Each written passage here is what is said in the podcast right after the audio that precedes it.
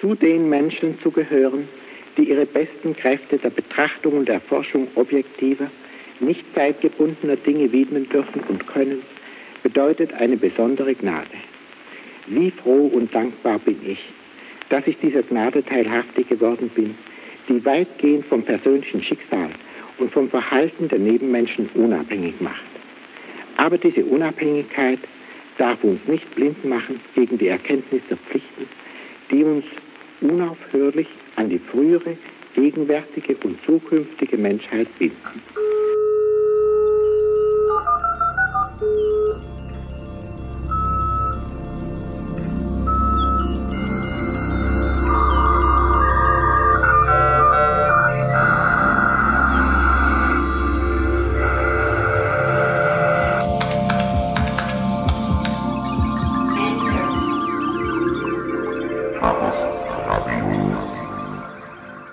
Hallo, hier ist Chaos Radio Express Ausgabe Nummer 59.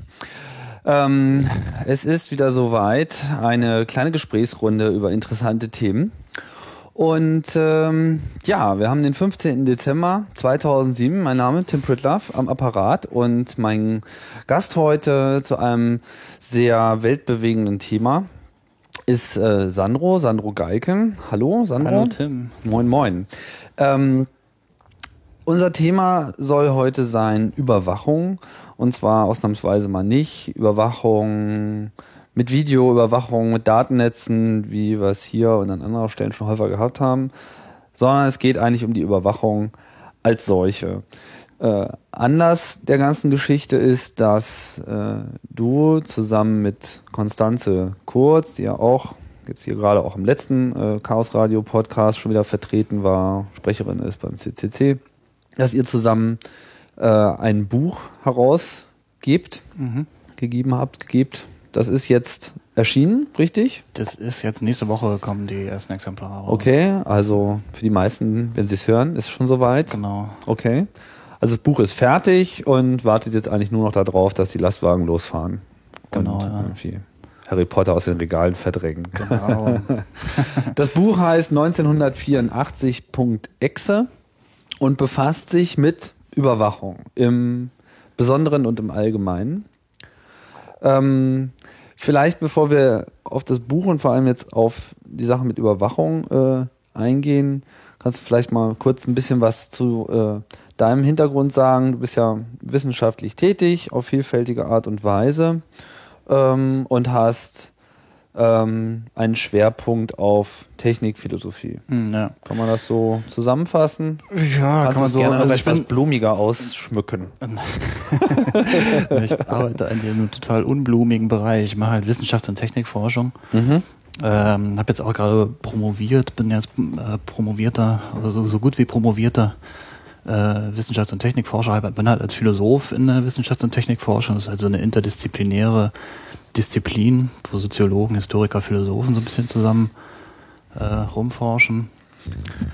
Und ich habe halt viel Wissenschaftsphilosophie gemacht, Wissenschaftstheorie und bin jetzt halt in den letzten zwei Jahren durch meine Promotion, die gegenüber technisches Wissen, das ist so ein bisschen auf der Schneise zwischen Wissenschaftstheorie und Technikphilosophie, bin ich halt so ein bisschen näher an die Technikphilosophie rangekommen und dadurch, dass ich ja auch schon lange am, beim Club assoziiert bin, so ein bisschen, habe ich mich dann natürlich auch für die politischen Themen interessiert und mich so ein bisschen in die praktische Technikphilosophie eingelesen. Und jetzt fahre ich so zweigleisig Wissenschaftstheorie und Technikphilosophie und bin jetzt ab dem äh, ab Januar an der Uni in Stuttgart engagiert. Mhm. In dem Bereich auch. Ähm, ich muss ja nochmal nachhaken. Also Technikphilosophie, das ist so ein Begriff. Meine Philosophie, da habe ich dann immer gleich irgendwie so Leute in Tonnen, die irgendwie einem langen Bart da so vor sich hin sinnieren, so über die Welt. Äh, Der hat übrigens auch immer auf dem Marktplatz onaniert. Ach, wirklich? Ja, ja, das ist ein ganz notorischer. Also, naja, ich sag das. Echt? Ja. Die Sau. ähm, aber das machst du nicht. Mhm. Okay. Nee, nee, ich halte mich zurück. Sondern? Ähm, aber es ist schon so auch so ein Philosoph gewesen. Ja, Ja, das die ist ein. Philosoph gewesen, aber man kann jetzt so den Bogen nicht schlagen. Also das, was wir jetzt eigentlich im äh, aktuell gegenwärtig machen, das, die damals, die antiken Philosophen haben sich ja sehr noch mit äh, Lebensfragen mit der, der Welt, dem Universum, also äh, wie heißt es bei Douglas noch, das Universum? Das, die, äh, das Leben des Universums und dem ganzen ganze Rest. Rest. Genau, ja. Damit Mhm. haben die sich hauptsächlich beschäftigt. Und ähm, das war natürlich allerdings, ist jetzt auch halt zweieinhalbtausend Jahre her und seitdem haben wir einiges an Spezialisierungen durchgemacht. Es gab dann noch so die Flaute im Mittelalter, wo es dann noch wieder zurückging ins Mittelalter halt. Wo man sich wieder mehr mit Keulen auf Köpfen ja, mehr mit und so- Keulen und Gott und so. Und Mhm. aber äh, seitdem hatten wir natürlich ganz erheblich Anteil auch an der Verwissenschaftlichung äh, und äh, sind selber auch sehr verwissenschaftlicht worden. Und jetzt die gegenwärtige äh, Wissenschaftstheorie und Technikphilosophie sind natürlich sehr rigide wissenschaftliche Disziplinen. Da wird also sozusagen nicht philosophisch rumschwadroniert, was denn sein könnte und die Welt und so weiter, sondern ähm, da wird halt sehr genau nach äh, sehr genauen Theorien auch gefragt, was denn Wissenschaft ist. Also jetzt, das, die beiden Bereiche gehören eigentlich nicht so eng zusammen. Man, man packt das immer so zusammen, weil man immer dachte, damals Wissenschaft und Technik ist irgendwie so ähnlich und deswegen ist es auch immer noch irgendwie so traditionell zusammen. Aber es sind eigentlich relativ getrennte Fragestellungen jetzt geworden und so Wissenschaftstheorie zum Beispiel fragt man halt, äh, was sind wissenschaftliche Methoden, also wie wird wissenschaftliches Wissen generiert eigentlich und wie produzieren wir Wissen, woher wissen wir das Wissen auch äh, Wie kann man's messen? reale, ja, wie kann na, messen ist mehr so die Frage, was sagt die Messung aus über das Wissen, ja? Also kann ich sozusagen, wenn ich eine Theorie aufstelle und ich kann dann messen, dass die Theorie zu einem Grad stimmt, beschreibt es dann irgendeine Wirklichkeit in der Welt, ja? Ist die Welt dann wirklich so, wie es meine Ja. Theorie das sagt? Und das sind ja interessante philosophische Fragen. Ähm, und da gibt's jetzt auch so eine Verbindung zu Diogenes auf eine Art, weil die alten Philosophen haben halt sich alles Mögliche ausgedacht und dann die Philosophen in der Neuzeit sind dann auf die Idee gekommen, naja, das, man kann ja heute A und morgen das Gegenteil behaupten in der Philosophie, haben ja praktisch alle gemacht, da muss man vielleicht dann mal einen Schritt zurückgehen, mal überlegen, was denn Wissen überhaupt ist, wie kommt man überhaupt zu gesichertem Wissen, also quasi so die Reflexion des eigenen Handelns hat dann stattgefunden und das ist dann sozusagen gemündet in die Wissenschaftstheorie, die Beschäftigung mit diesem strengen wissenschaftlichen Wissen als, als Wissensgenese. Also da ist so ein bisschen vielleicht die Verbindung zu Diogenes. Ähm, mit äh, Technikphilosophie macht dann ganz andere Sachen. Das ist eigentlich so eine sehr genuine neue Disziplin. Ich war im, im 19. Jahrhundert gab es schon die ersten Technikphilosophen. Friedrich Dessauer ist, glaube ich, einer der ersten gewesen. Der hat im 19. Jahrhundert gewirkt. Marx ist natürlich auch, hat, hat sehr starke technische Anteile bei sich. Ach, echt? Kapitel 13 vom Kapital, äh, Großmaschinerie in der Du redest Industrie. nicht nur darüber, du hast es gelesen. Ich habe es äh, mal gesehen. Okay. Nein, ich habe natürlich schon gelesen, aber man, Ja. bei uns ist es halt so, dadurch, dass man eine ganze Masse zu lesen hat, liest man natürlich nur auszugsweise. Also es ist nicht immer so, dass man alle Bücher von A bis Z gelesen hat. Aber Na klar. Ich weiß schon, wovon ich rede. Gut. Wollte ich jetzt auch nicht in Frage stellen. ich habe es nicht gelesen, um es gleich Ja. mal hinterher zu schmeißen. Okay. ähm, Okay, also auch, auch Marx. Gut, das heißt, das sind aber dann halt andere Fragen in der Technikphilosophie. Ja, Da Ja. fragt man sich dann, also da gibt's auch ein, ein sehr breites Spektrum an möglichen Fragen. Technik ist ja auch ein sehr komplexes Phänomen, wenn man erstmal so rangeht. Man kann sich dann halt fragen, was ist Technik? Wie hängt es mit dem Menschen zusammen? Wie ist die Menschheitsgeschichte mit der Technik verbunden? Und wie gehen wir mit Technik um? Wie nehmen wir Technik wahr? Wie ist, funktioniert unser Wissen mit Technik? Das war jetzt mal eine Frage in der Doktorarbeit, die ich da jetzt geschrieben habe. Oder halt auch so politische Sachen sind natürlich auch immer sehr beliebt. Also sowieso diese ganze äh, Überlegung, ob jetzt wir schon die Sklaven unserer Technik geworden sind, das war ja im letzten Jahrhundert sehr populär durch die äh, industrielle, maschinelle Massenvernichtung von Menschen im Zweiten Weltkrieg und dann auch danach durch die Atombombe, wo man sich dann schon fragen musste, äh, haben unsere technischen Mittel jetzt uns überflügelt, haben wir irgendwie äh, eine technische Situation erreicht, die wir selbst nicht mehr meistern können? Und sind die Technik, also ist hat die Technik uns irgendwie äh, überholt und beherrscht uns jetzt. Das ist so diese Technokratie-These zum Beispiel heißt die. Und ist das so ein abendländisches Phänomen? Also, oder wird das global geteilt? Weil ich weiß immer so, ich meine, mir fällt jetzt äh, bei dem Bild, was du gerade geliefert hast, fällt mir natürlich auch so ein bisschen so unser Verhältnis, sagen wir mal, zum Beispiel zu Robotern ein, was ja immer so davon geprägt ist, so, ja, Frankenstein und irgendwie andere Monster, die dann immer geschaffen Na, werden. diese die ganzen schönen Parabeln spielen da natürlich eine Rolle. Also sowas wie Frankenstein und also auch Golem, der, der Ursprung dieser ganzen Frankenstein-Mythen ist ja dieses Also sprach Golem. Ähm, und es gibt eine ganze Menge Science-Fiction-Geschichten und auch sonst viele literarische Werke, auch schon Prometheus mit den Flügeln und so äh, mhm. weiter. Nee, Icarus mit den Flügeln, oder Prometheus, der dann das Feuer gestohlen hat und dafür bestraft wurde. Das sind alles also Parabeln äh, über über die Technik, was der Mensch mit der Technik gemacht hat, dass er sich über die Götter erhoben hat, dass er sich irgendwie Sachen äh, angeeignet hat, die ihm eigentlich nicht zustehen und ob er sich vielleicht äh, damit einen Bärendienst erwiesen hat. Äh, das sind schon alles so. Ja, die, die Japaner, also wo ich jetzt bei den Robotern drauf hinaus wollte, äh, die haben ja zum Beispiel zu Robotern eine ganz andere Einstellung. Ja, für die ist das ja so Freund mhm. und Helfer und so weiter. Und wann auch immer, dass die Medien darstellen und immer gleich so, ja, da wird der Oma irgendwie aus dem Bett geholfen. Andererseits haben sie natürlich auch so diese Godzilla-Fantasien und sind irgendwie komplett äh, zerspült worden, natürlich durch die beiden Atombombenexplosionen und äh, haben da sicherlich dann auch ihren eigenen Teil. Okay, aber ich will jetzt nicht so sehr äh, abschweifen, weil wir schweifen ja eh schon ab. Aber äh, was mir nochmal interessieren würde, so Technikphilosophie, meine so an, an wissenschaftliche ähm, Gruppen oder Forschungsfelder wird ja dann auch mal so ein bisschen ähm, da möchte man natürlich auch mal nachfragen, okay, was ist denn jetzt die Dienstleistung für den Rest der Wissenschaft? Also was mhm. fällt denn jetzt bei sowas wie Technikphilosophie heraus? Also bei Wissenschaftstheorie hast du es ja auch schon ein bisschen gesagt, dass man so Maßstäbe kriegt, wie man das irgendwie so in die Realität überführen kann. Was, was ist jetzt so die Dienstleistung der Technikphilosophie für, für uns? Mhm. Äh, naja, einmal ist natürlich Erkenntnisgewinn sowieso, dass man die, die, äh, die, das Verhältnis, das wir zu Technik haben, anders reflektieren kann, ein bisschen bewusst werden kann. Also ich könnte dir jetzt aus der Technikphilosophie Sachen erzählen, die sozusagen dein Bewusstsein Technik gegenüber ändern würden, wo du es dann ganz anders sehen und wahrnehmen ja, mach doch mal. kannst. Änder doch mal mein Bewusstsein. Das, ist das jetzt so eine Hypnose-Session? So, nee, nein, nein. nein, das geht jetzt so schnell nicht. Da, müsstest, ah. das, da kannst du mal dann in meine Vorlesung kommen oder sowas. Ah, okay, gut. Schade. Ähm, dachte, wir könnten jetzt hier mal so. Weil unser, unser Verhältnis zur Technik ist halt tatsächlich, wenn man erstmal anfängt, darüber nachzudenken, man denkt immer so, naja, pf, was gibt's da schon zu denken oder was, was soll ich mich da jetzt mit beschäftigen? Aber wenn man erstmal anfängt, darüber nachzudenken, dann ist das wirklich ein total interessantes Phänomen. Und je mehr man darüber nachdenkt, desto mehr wird einem bewusst, wie wenig man darüber eigentlich weiß, wie eng man und auf welche vielfältigen Weisen man mit Technik verbunden ist. Und man ist ja wirklich sehr verbunden mit Technik. Meinst du dieses meine, Gefühl, haben, was man hat, wir wenn Technologien ist? an? Nein, das ist eben, das, viele denken halt bei Technik nur an Strom und Laptop und Waschmaschine oder so, aber wir haben halt auch die Kleidung, die wir anhaben, ist Technik, alle Nahrung ist letztlich ein technisches Produkt, technisch produziert und diese ganze Infrastruktur, durch die wir uns den ganzen Tag bewegen. Also in Deutschland insgesamt, selbst wenn du in die Natur gehst, ist das alles begradigt und technisch bearbeitet. So, du kommst eigentlich überhaupt gar nicht mehr mit Wildheit in, in Verbindung. Ja, das, da kommst du gar nicht mehr dran. Mhm. Also wir sind sozusagen leben in so einer völlig durchtechnisierten Welt und Umgebung und man nennt das aber Kulturlandschaft. naja, wie die Bauern das dann auch immer nennen. Aber ja, ja, gut. Aber das ist eigentlich alles Technik letztlich. Also zumindest durch ja, Es hat alles eine technische Komponente und ja. wir interagieren halt sehr viel. Viele unserer zwischenmenschlichen Handlungen werden durch Technik vermittelt oder haben mit Technik zu tun. Unsere kulturellen Handlungen. Schluss machen per SMS zum Beispiel.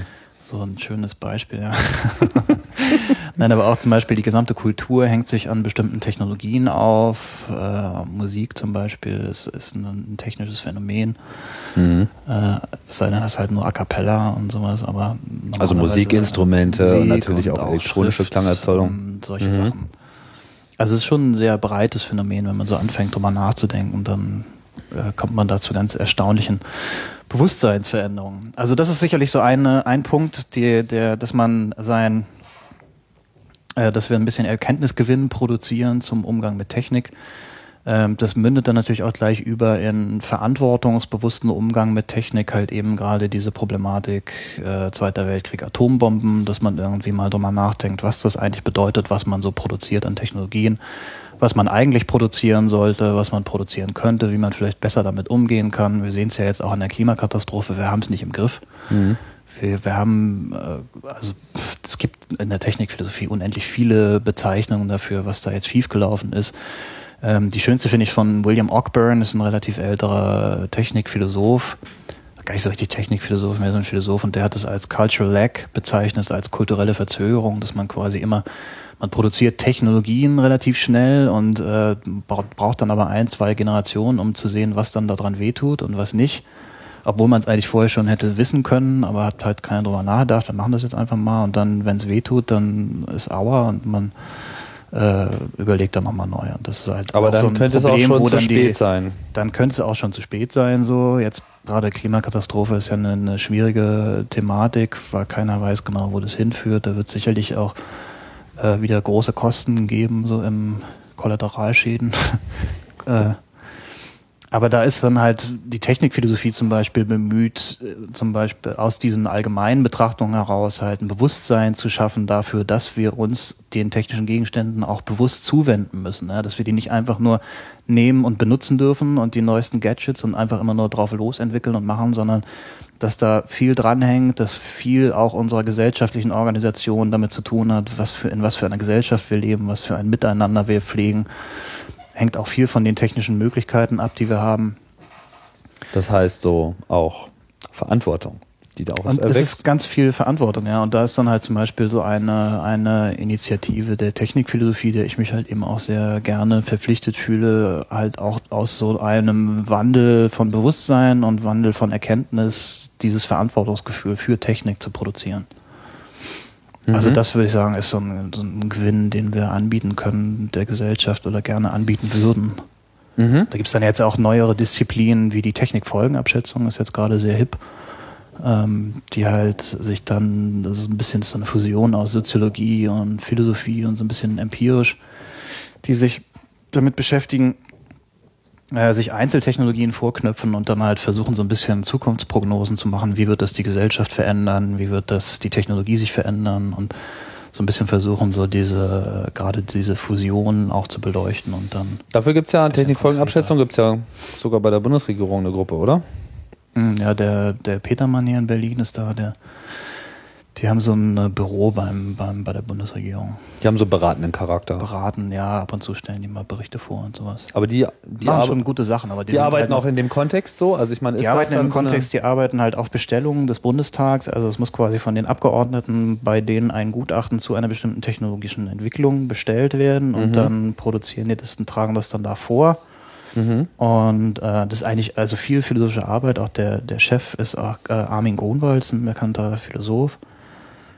Und ähm, die ähm, produzieren dann quasi aus diesem so ein bisschen philosophischen Kontext raus ihre Gutachten, wie sich Technologien entwickeln. Und das ist dann tatsächlich auch für die Abgeordneten bindend, das zu lesen. Also die haben das so als Pflichtlektüre dann auf dem Tisch liegen, ob sie es wollen oder nicht. Mhm. Ob sie es dann lesen, ist noch eine andere Sache. Das Ja, ja, macht ja das keiner ist- einen Test danach. Schade eigentlich. Ja, Ja, schade. Äh, eigentlich müsste man so drei, vier, fünf Keywörter in die wichtigsten Dokumente äh, einbauen Mhm. und wer, wer die nicht sagen kann, der, muss darf dann auch nicht abstimmen, genau. Aber da werden wir Ja. leider nicht so ohne weiteres ja, Zur hinkommen. Biometrie gab es halt schon mal eins. Ja, richtig. Ähm, Diese vom BioP2-Studie. Petermann, Ja. Mhm. Und andere Sachen haben sich dann so mit äh, Zukunft der Tourismusindustrie beschäftigt oder so Geschichten. Unterschiedliche Sachen. Das heißt, Technikphilosophie ist jetzt nicht irgendwie so ein Hobby von so ein paar durchgeknallten Wissenschaftlern, sondern es ist in der Tat ein seriöses Feld, wo viel gearbeitet wird. Und wenn ich dich richtig Mhm. verstehe, äh, widmest du dem auch eine ganze Menge ähm, Bedeutung zu in der aktuellen Mhm. Diskussion. Jetzt äh, hat es ja schon Technik-Folgenabschätzung und vor allem auch, was ich jetzt gerade ganz interessant fand, diesen Cultural Lag, so diese Verzögerung der gesellschaftlichen Reaktion auf die Einführung von Technik ist natürlich jetzt gerade bei der hohen Geschwindigkeit von neuen Technologien, die auf uns niederprasseln, ein generelles Problem, denke Mhm. ich so. Ich meine, auch Internet ist nicht verstanden, so, ja. Mhm. Es wird viel geschrien über die Nebeneffekte, die das jetzt schon so mit sich bringt.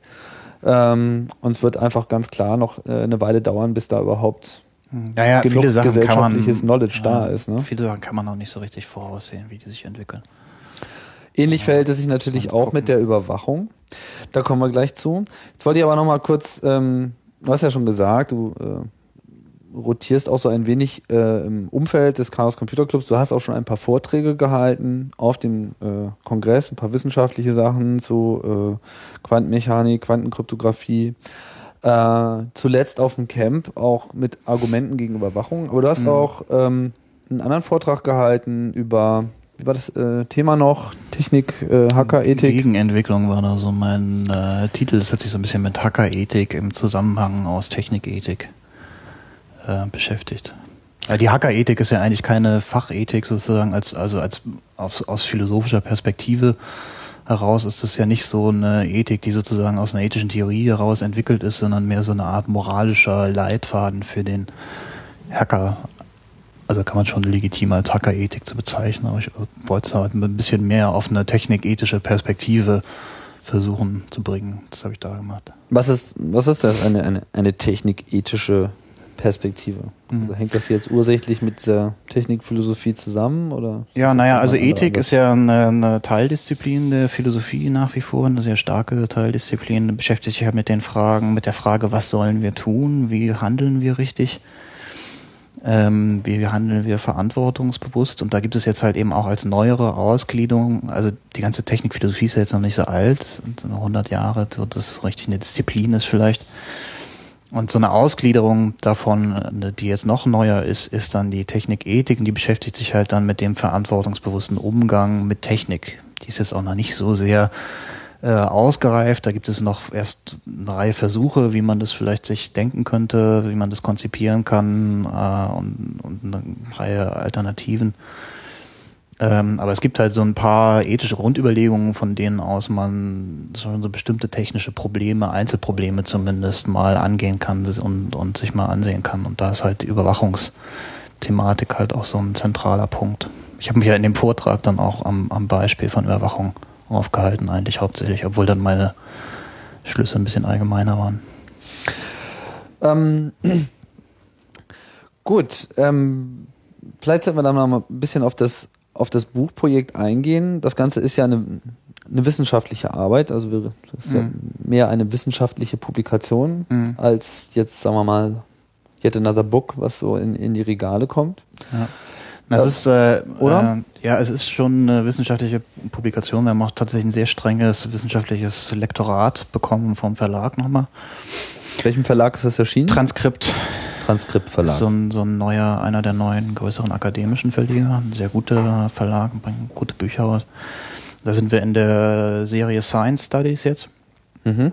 Die auch sehr seriöse fachwissenschaftliche Bücher produziert, fallen aber so ein bisschen aus dem eigentlichen Transkriptprogramm raus, weil wir, also weil ich halt in dem äh, Konzept für den Band ganz strenge Vorgaben mir ausgedacht habe. Also mein Interesse mit dem Band war sowieso ein bisschen Aufklärung zu betreiben. Ja, das war jetzt sozusagen kein Interesse, fachliches Interesse, jetzt mal so meinen Fachkollegen über Überwachung näher zu bringen, sondern einfach auch mal Aufklärung zu produzieren mit diesem Buch weil ich denke, dass das dringend nötig ist in dem Thema. Und deswegen habe ich halt die äh, Vorgabe gemacht, dass es ein bisschen populärer ist, populärwissenschaftlicher. Und da fällt es halt so ein bisschen aus diesem Transkriptprogramm. Es ist halt eine wissenschaftliche Publikation, Publikation aber es gab halt strenge Vorgaben an alle Autoren, das äh, verständlich zu erklären, jetzt nicht in Fachgeschwafel auszu... Also es ist eher von Wissenschaftlern, aber nicht unbedingt nur für Wissenschaftler. Ja, nicht nur für. Also ich habe halt, es war ein bisschen schwierig, ich habe halt versucht, das so zweigleisig zu fahren, dass es für Wissenschaftler immer noch interessant ist, sich damit auseinanderzusetzen. Also schon, die, dass die Autoren neue Thesen produzieren, neue wissenschaftliche Einsichten produzieren, aber halt eben unter der Voraussetzung, dass sie es so verständlich erklären, dass es auch jeder lesen kann. So, Mhm. Das war so. Und dadurch, das ist uns jetzt tatsächlich auch ganz gut gelungen, dadurch, dass wir strenge Vorgaben gegeben haben und dass der Verlag das dann auch nochmal streng nachkorrigiert hat. Ich musste auch meinen eigenen Beitrag noch zweimal überarbeiten. Gutes Was, Zeichen. nein, ist auch, nein, ist gut, wirklich. Ich war Ja. da zufrieden mit. Die haben das wirklich sehr ernst genommen auch. Und jetzt ist auch tatsächlich ein sehr lesbarer und sehr äh, interessanter, erkenntnisproduzierender Band rausgekommen. Wie dick ist das? 300. 330 Seiten? 303 Seiten haben wir jetzt, glaube ich, 309. 303 Seiten. Mhm.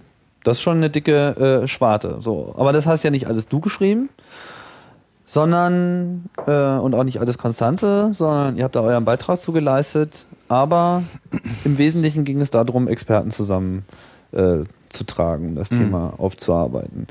Ähm, ich meine, was war das? War das? War das schwierig? Also ich meine, wie kriegt man was? Was musstest du da durch, durchmarschieren, äh, um da Äh, hinzukommen? Also ich meine, war das, Also war das von vornherein klar, halt- wer, wer da schreiben soll? Ähm, Ich hatte, also mir war es relativ klar, welche Disziplinen ich ansprechen wollte, also welche, was für Akteure ich in dem Band haben wollte. Das Konzept halt so. Äh, ich kenne das Thema jetzt halt auch gut und ich kenne das Thema vor allen Dingen auch äh, sowohl als Wissenschaftler als auch als Aktivist. und habe da daher so ein bisschen Kontakt zur Politikpraxisseite, aber auch zu den Wissenschaftlern, die in dem Bereich arbeiten.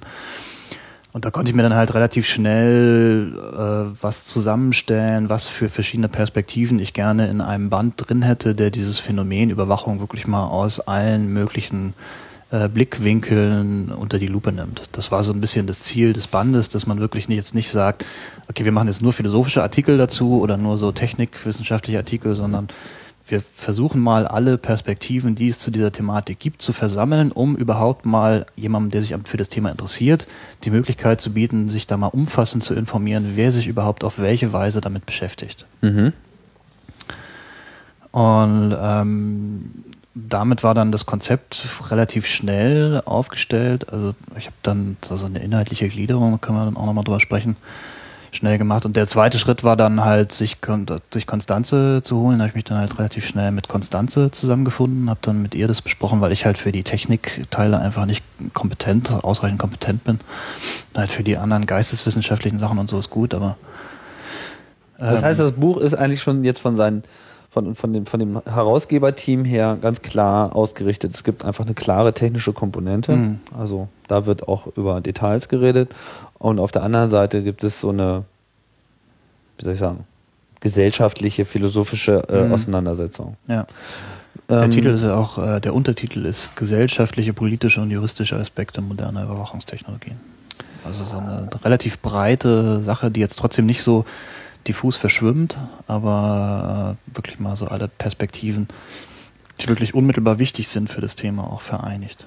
Das Buch ist, also wir wollen ja jetzt gar nicht so sehr über das Buch reden, aber ich finde, ich finde es eine ganz gute, ähm, ganz interessante Perspektive, die ihr da aufgemacht habt. Das Buch ist ja also in, in vier äh, große Teile aufgeteilt, mhm. in Technik, in die Praxis der Überwachung, dann ist vom Phänomen der Überwachung die Rede und den Werten der Überwachung. Also mhm. die letzten beiden Teile ähm, überraschen mich. Ich hätte jetzt gedacht, okay, so mit den ersten beiden hätte man im Prinzip das Thema schon ähm, abgreifen können. Was, was war denn da jetzt so die Motivation, so eine, so eine Gliederung zu wählen?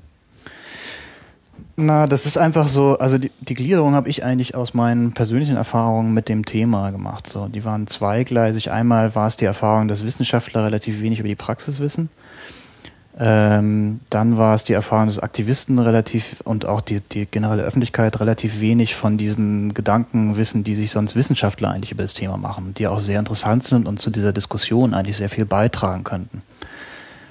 Und äh, das sind so ein bisschen diese beiden äh, Gleise, die sich da wiederfinden. Also der eine Gleis ist dann halt sozusagen äh, so ein bisschen die Praxis zu beleuchten, also die Technik wirklich erstmal zu erklären, dass man auch eine solide Grundlage hat an Kenntnissen, dass man nicht nur, okay, man hört Biometrie und man weiß so ungefähr Pi mal Daumen, was es ist, aber dass man mal wirklich solide erklärt bekommt, worum es sich dabei handelt, wie sich das in Zukunft entwickeln wird und, und, und was da alles so passiert ist und passieren wird.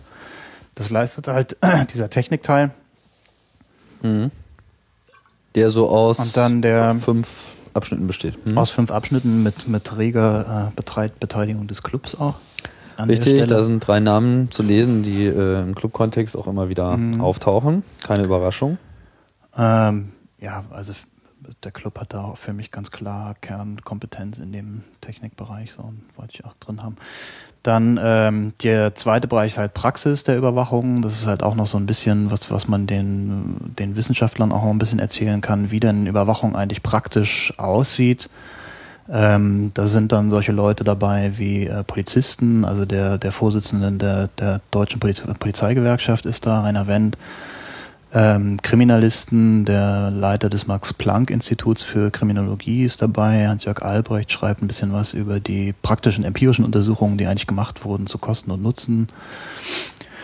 Dann äh, die Datenschutzbeauftragten, deren Stimme mal zu hören, wie überhaupt das Problembewusstsein bei Politikern ist. Das war auch, also das waren auch alles klare inhaltliche Vorgaben von mir, die, die Themen, die die bearbeiten sollten sozusagen. Dann auch sehr schöne, da schreibt hier Alexander Dix, der Datenschutzbeauftragte in Berlin, so ein bisschen was, wie so seine Erfahrungen waren mit den Politikern, wie die das Thema wahrnehmen, ob die das überhaupt ernst nehmen und so. Natürlich schöne Geschichten und, und Zitate drin.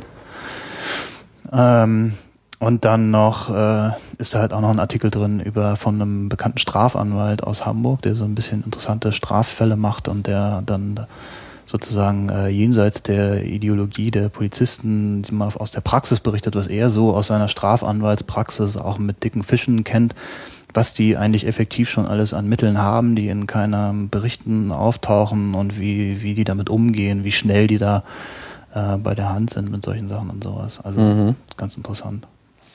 Und dann kommt halt äh, das ist dann sozusagen so ein bisschen die Grundlage, die man, wenn man diese beiden ersten Kapitel liest, dann hat man sozusagen einen Einblick in die Technik, wie das alles aussieht, wie das funktioniert, was es so gibt, und dann hat man einen Einblick in die Praxis, äh, wie das gehandhabt wird, was die Politiker für eine Einstellung dazu haben, was die Polizisten für eine Einstellung zu haben, wie viel es von welchen Überwachungsmaßnahmen gibt und wie das in der Vergangenheit war und so weiter.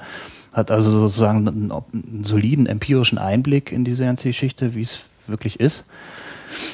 Und dann schließen sich daran halt diese beiden theoretischen Kapitel an, Phänomen der Überwachung und Werte der Überwachung, die dann halt in dem Phänomenkapitel so ein bisschen die allgemeinen gesellschaftlichen und politischen Umstände beleuchten, wie man Überwachung bewerten kann, äh, wie man das sehen kann, in was für Kontexte man das einbetten kann, was für eine Konsequenzen das für Gesellschaft hat und, und für Politik und wie sich die Menschheit verändert überhaupt mit Überwachung, was für einen veränderten neuen Umgang gibt damit. Gut, vielleicht kommen wir noch mal ähm, zu, zu, zu, zu der eigentlichen Essenz. Ich meine, du hast ja, ich habe es schon angedeutet, auf dem, auf dem Camp äh, einen Vortrag gehalten, ähm, Argumente gegen Überwachung. Ähm, jetzt haben wir es natürlich immer wieder mit diesem Phänomen zu tun. Äh, ja, Überwachung, tolle Sache, schafft ja alles mehr Sicherheit und der Einzelne antwortet dann einfach stupide mit seinem, ich habe ja nichts zu verbergen. Ähm, das ist sicherlich eins der Argumente, mit denen du dich da äh, auseinandergesetzt hast. Was ist denn das, das eigentliche Problem? Jetzt mal so ganz naiv gefragt. Ähm, wir haben natürlich immer mehr Technologie und viele Leute betrachten das natürlich auch als eine große Verheißung. Ja, super, jetzt haben wir überall Kameras, jetzt wird irgendwie unsere gesamte Gemeinde überwacht und dann haben wir da vertrauenswürdige Leute, die schauen sich das an und wenn dann irgendwie der Bösewicht kommt, dann äh, wird er in den Wind geschlagen und alles ist prima. Früher haben wir mhm. ja auch Wachtürme gehabt und irgendwie große Kirchtürme, wo man sich draufstellen konnte, um zu sehen, wenn der Feind ankam. Und so machen wir das halt jetzt auch noch im Kleinen. Alles ist super, Klappe aus, Tagesschau ist vorbei, wir gehen ins Bett. Mhm. Ähm, ja, die Essenz, also was ist das Problem? Das Problem, das ist jetzt natürlich eine, äh, also in dem Buch auch gibt es eine ganze Menge Antworten auf die Frage, was das Problem ist. Also es ist jetzt nicht so einfach, dass man sagen könnte, das Problem ist 1, 2, 3, sondern gibt es eine ganze Menge Probleme. Ähm, Im Kern kann man erstmal so ein bisschen übergreifend sagen, dass eigentlich äh, Überwachungstechnik eine sehr reale Gefahr ist. Einfach auch in der Form, in der sie jetzt existiert. Äh, eine sehr vielschichtige Fahrt, hat viele verschiedene Implikationen, verschiedene Dimensionen, die man da bedenken muss. Und dass ihre Einführung im Verhältnis zu der realen Gefahr äh, mit relativ hypothetischen oder abstrakten Gefahren begründet wird. Ja? Wenn ich jetzt zum Beispiel sehe, diese ganze Terrorismus-Rhetorik, Terrorkeule, äh, dann ist es ja gerade in Deutschland eine abstrakte Sache. Ja, die, die drohen uns zwar alle zwei Wochen mit dem großen Bin Laden-Anschlag hier in Deutschland, aber effektiv ist jetzt nichts passiert. Ich glaube auch nicht, dass irgendwie groß was passiert. Und äh, im Zuge dieser ganzen Androhungen werden dann aber halt unglaublich große Überwachungsmaßnahmen durchgepaukt. Ja?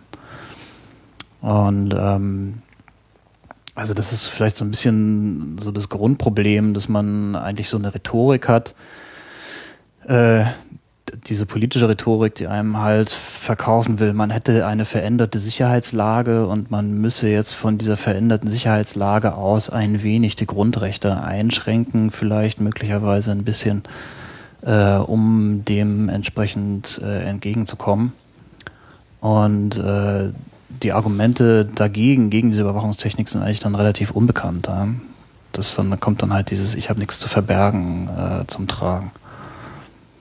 Was sind denn die? Also die, was, was die reale Situation, das ist so ein bisschen die Situation, die mhm. so in der Öffentlichkeit dasteht. Okay, wir haben eine veränderte Sicherheitslage. Naja, ich habe nichts zu verbergen und naja, das ist jetzt halt mal so. Und Schönes Wort, oder? Veränderte Sicherheitslage. Ja, ja, das, da gibt's auch so, ganz ja. viel schöne Rhetorik in diesen ganzen Reden. Tolle Sache.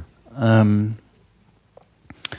äh, ja, das ist so ein bisschen die, diese öffentliche Wahrnehmung. Klar mag das keiner bespitzelt zu werden, gerade auch nach der DDR. DDR jetzt hat man ja eine ganze Menge Erfahrung mit Spitzelei und so, aber das ist halt mehr so ein diffuses Unwohlsein, ohne dass man eigentlich so seinen Finger drauf zeigen könnte, was denn jetzt auch in der gegenwärtigen Situation schlecht daran ist, überwacht zu werden. Ne? Und da müssen einfach dann, muss man dann jetzt halt irgendwie diese Gegenargumente, von denen es ja eine ganze Menge gibt, ein bisschen mehr publik machen, damit sich halt diese Rhetorik umdreht. Weil, also eigentlich. Ja, dann leg doch mal los. Also ich meine, meine wir, haben ja jetzt, wir haben ja jetzt hier irgendwie ja. Zuhörer. Was, was ist denn, also was, meine, was sind denn die wissenschaftlichen oder sonstigen Erkenntnisse jetzt auch oder auch aus dem Buch heraus, ist ja egal. Mhm. Was, was ist denn das Problem mit der Überwachung? Warum? Na, das Grundproblem kann man eigentlich ganz einfach zusammenfassen. Überwachung, das Einzige, was Überwachung tut, also auch technische Überwachung, ist Kontrolle produzieren. Ja, das ist sozusagen die einzige, das einzige technische Potenzial, das Überwachung überhaupt hat. Mhm. Ähm, also Überwachung produziert Kontrolle. Kontrolle allerdings ist jetzt das Gegenteil von Freiheit und Vertrauen. Ja, Kontrolle, wenn ich jemanden kontrolliere, dann nehme ich dem Freiheiten weg, weil ich dem nicht vertraue. Mhm. Und äh, Freiheit aber ist jetzt, Vertrauen ist halt eben auch die Grundlage von Rechtsstaat und Demokratie. Ja? Also das ist eigentlich so, so ein bisschen so diese, wenn man es ein bisschen einfach sagt, diese Trias, Überwachung, produziert Kontrolle. Kontrolle ist das Gegenteil von Freiheit und Freiheit ist eigentlich die Basis von, von Demokratie und Rechtsstaat. Und äh, wenn man sich das mal ansieht, erstmal so als äh, rhetorische Gegenrhetorik, dann ist es natürlich, spottet es natürlich diesen Beschreibungen der Innenminister, die dann sagen, wir müssen jetzt die Demokratie mit Überwachung verteidigen. Ja? Man will sozusagen äh, die Demokratie mit etwas verteidigen, das die Demokratie unterwandert und abschafft. Ich, ich, ich würde mal, ich, ich will nicht so, ich will nicht so abstrakt bleiben. Also wenn du sagst, hm. Freiheit äh, oder Vertrauen ist die Grundlage von Rechtsstaat und Demokratie, dann ist das jetzt auch ein bisschen, also ein bisschen unkonkret. Hm. Naja, warum, warum, warum, warum ist es so? Also was, also, warum ist, ist das die Grundlage? Es gibt halt eine ganze Menge äh, ganze Menge Dimensionen, die man da bedenken könnte. Eine konkrete ist halt zum Beispiel äh, die Privatheit. Ja, man muss halt irgendwie so seinen äh, privaten Raum haben, in dem man sich unbeobachtet fühlt. Es gibt jetzt zum Beispiel diesen Beobachtereffekt, da habe ich auch schon mal drüber geredet dass man, wenn man, wenn man äh, weiß, dass man beobachtet wird, dann verhält man sich anders. Man verhält sich auch schon unbewusst, unterbewusst anders, also ohne dass man es eigentlich selber merkt. Man verhält sich mehr gegen oder mehr für die Sachen, die der Überwacher will. Das heißt, wann immer man überwacht wird, das kann auch technisch sein, dass man einfach mit einer Kamera überwacht wird oder dass man weiß, irgendwo hier ist eine Kamera, dann verhält man sich instinktiv, intuitiv anders. ist das halt, belegt? Das ist belegt, ja. Wodurch? Also, na, es gibt eine ganze Menge psychologische Studien zum Beobachtereffekt. Das ist halt vor allen Dingen auch ein, frappierendes Problem in der Wissenschaft. Wenn man jetzt, das gibt ja diese Probleme mit teilnehmender Beobachtung und nicht teilnehmender Beobachtung in der empirischen Sozialforschung zum Beispiel. Äh, wenn man jetzt Sachen über das Sozialleben oder über kulturelles Leben äh, von Menschen, wenn man da Sachen beobachten will, ob man sich dann mit reinsetzt oder nicht, ob man sozusagen versucht, unentdeckt zu bleiben, um die zu beobachten, wie sie sich wirklich verhalten untereinander oder ob man sich reinsetzt und da gibt es halt dann Unterschiede. Weißt du, wenn man sich reinsetzt, dann verhalten die sich anders. Ganz einfach. Und da gibt es eine ganze Menge Untersuchungen zu, weil das halt auch so ein, so ein schwieriges Methodenproblem ist in ganz vielen empirischen Wissenschaften. Also heißt, es gibt viele Studien dazu, heißt das, dass es unumstritten ist in der Wissenschaft? Das ist unumstritten, ja. Dass also der, so ist. Die Existenz des Beobachtereffekts ist auf jeden Fall unumstritten. Okay. Was halt schwierig ist, ist äh, zu sehen, wie das jetzt, wie jetzt technische Überwachung konkret auf das politische Verhalten von Bürgern Einfluss nimmt. Aber man kann halt schon davon ausgehen, dass in dem Moment, in dem der Staat überwacht, vertritt dieser Überwacher ja politische Werte, die politischen Werte des Staates. Und die sind dann sozusagen bei allen Entscheidungen, die man so trifft, wenn man weiß, dass man überwacht wird, präsent irgendwie als Kontrastfläche. Ja? Dadurch, dass man, man hat quasi den Staat immer im Zimmer und der hört einem zu, was man denkt.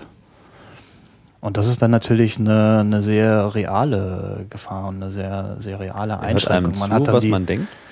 Naja, so zu, alles, was, alles, was man sozusagen technisch denkt. Das ist ja jetzt gerade die neue Situation, die wir haben, die neue technische Situation mit Informations- und Kommunikationsmedien, Technologien, dass man viele Teile seines geistigen, kommunikativen Lebens der Technik anvertraut, technisch medialisiert.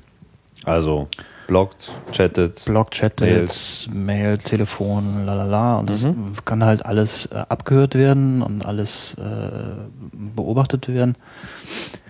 Und von daher ist der Staat oder sind halt die verschiedenen Agenten, die die überwachen, gibt es ja viele verschiedene Akteure, auch die Wirtschaft und so weiter, die sind halt dann präsent in diesen geistigen Akten. Ja, in diesen geistigen Handlungen, die man da unternimmt. Ähm, und da ist dann halt ein ganz realer Eingriff in die geistige Freiheit, wenn man da halt diesen Beobachtereffekt äh, mit ein, einbezieht. Das ist so eine Sache, dieser psychologische Beobachtereffekt. Dann gibt es halt eine ganze Menge anderer Geschichten, noch diese äh, reale Produktion von Misstrauen, dass man einfach statt einer Vertrauensatmosphäre eine Misstrauensatmosphäre produziert.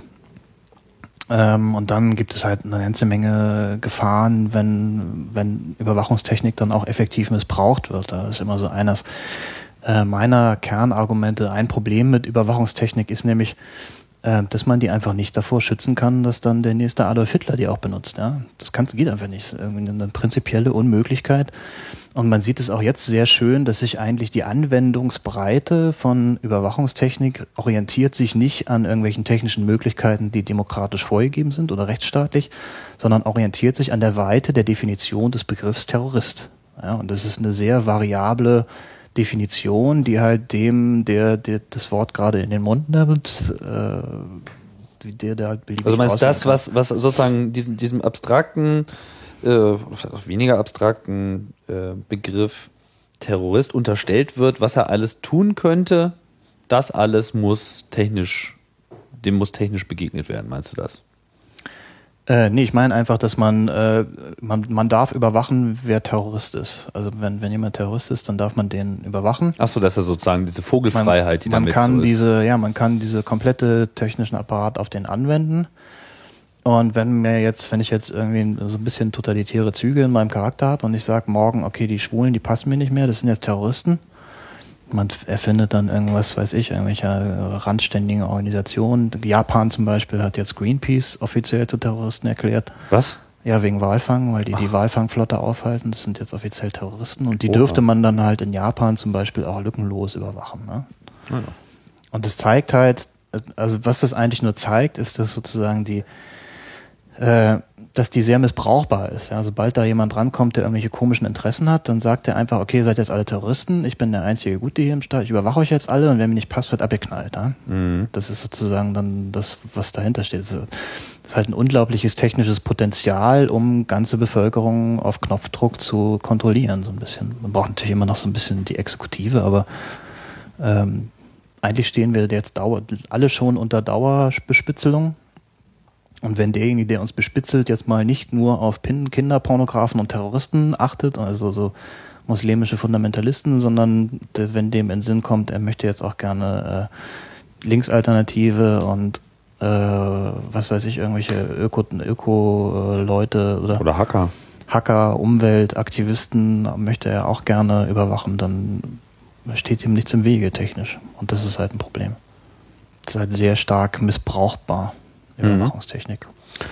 Also, jetzt hatten wir, ich würde ganz gerne nochmal bei diesen Argumenten ähm, bleiben. So. Also Freiheit, Vertrauen wird eingeschränkt, dadurch, dass halt ihm Kontrolle entgegengesetzt wird. Und, mhm. und das halt eben nicht nur auf so einer rhetorischen, sondern auf so einer realen Basis. Durch mhm. diese, also Freiheit, geistige Freiheit ist halt ein psychologisches Phänomen, dass ich mich halt nicht eingeschränkt fühle in meinen Werten und nicht beobachtet fühle, sondern, sondern so. Genau. Das ist ja auch frei, so, das ist ja auch eine Konsensdemokratie. Ja? Das ist ja auch so äh, der, der Glaube, dass ähm, alles, was verboten ist, könnte jetzt qua äh, Gesetzgebung verhindert werden, ist ja Quatsch. Ja, mhm. also äh, der, die meiste also der, der Großteil der verhinderten Straftaten wird einfach durch einen ein Konsens äh, einer Friedlichkeit äh, verhindert. Dadurch, dass Leute eben einfach diese Regeln auch akzeptieren und eben sich sozusagen auch gegenseitig vertrauen. Ich meine, würde ich jetzt mhm. mit diesem Bereit, diesem Bewusstsein durch die Straßen gehen, dass äh,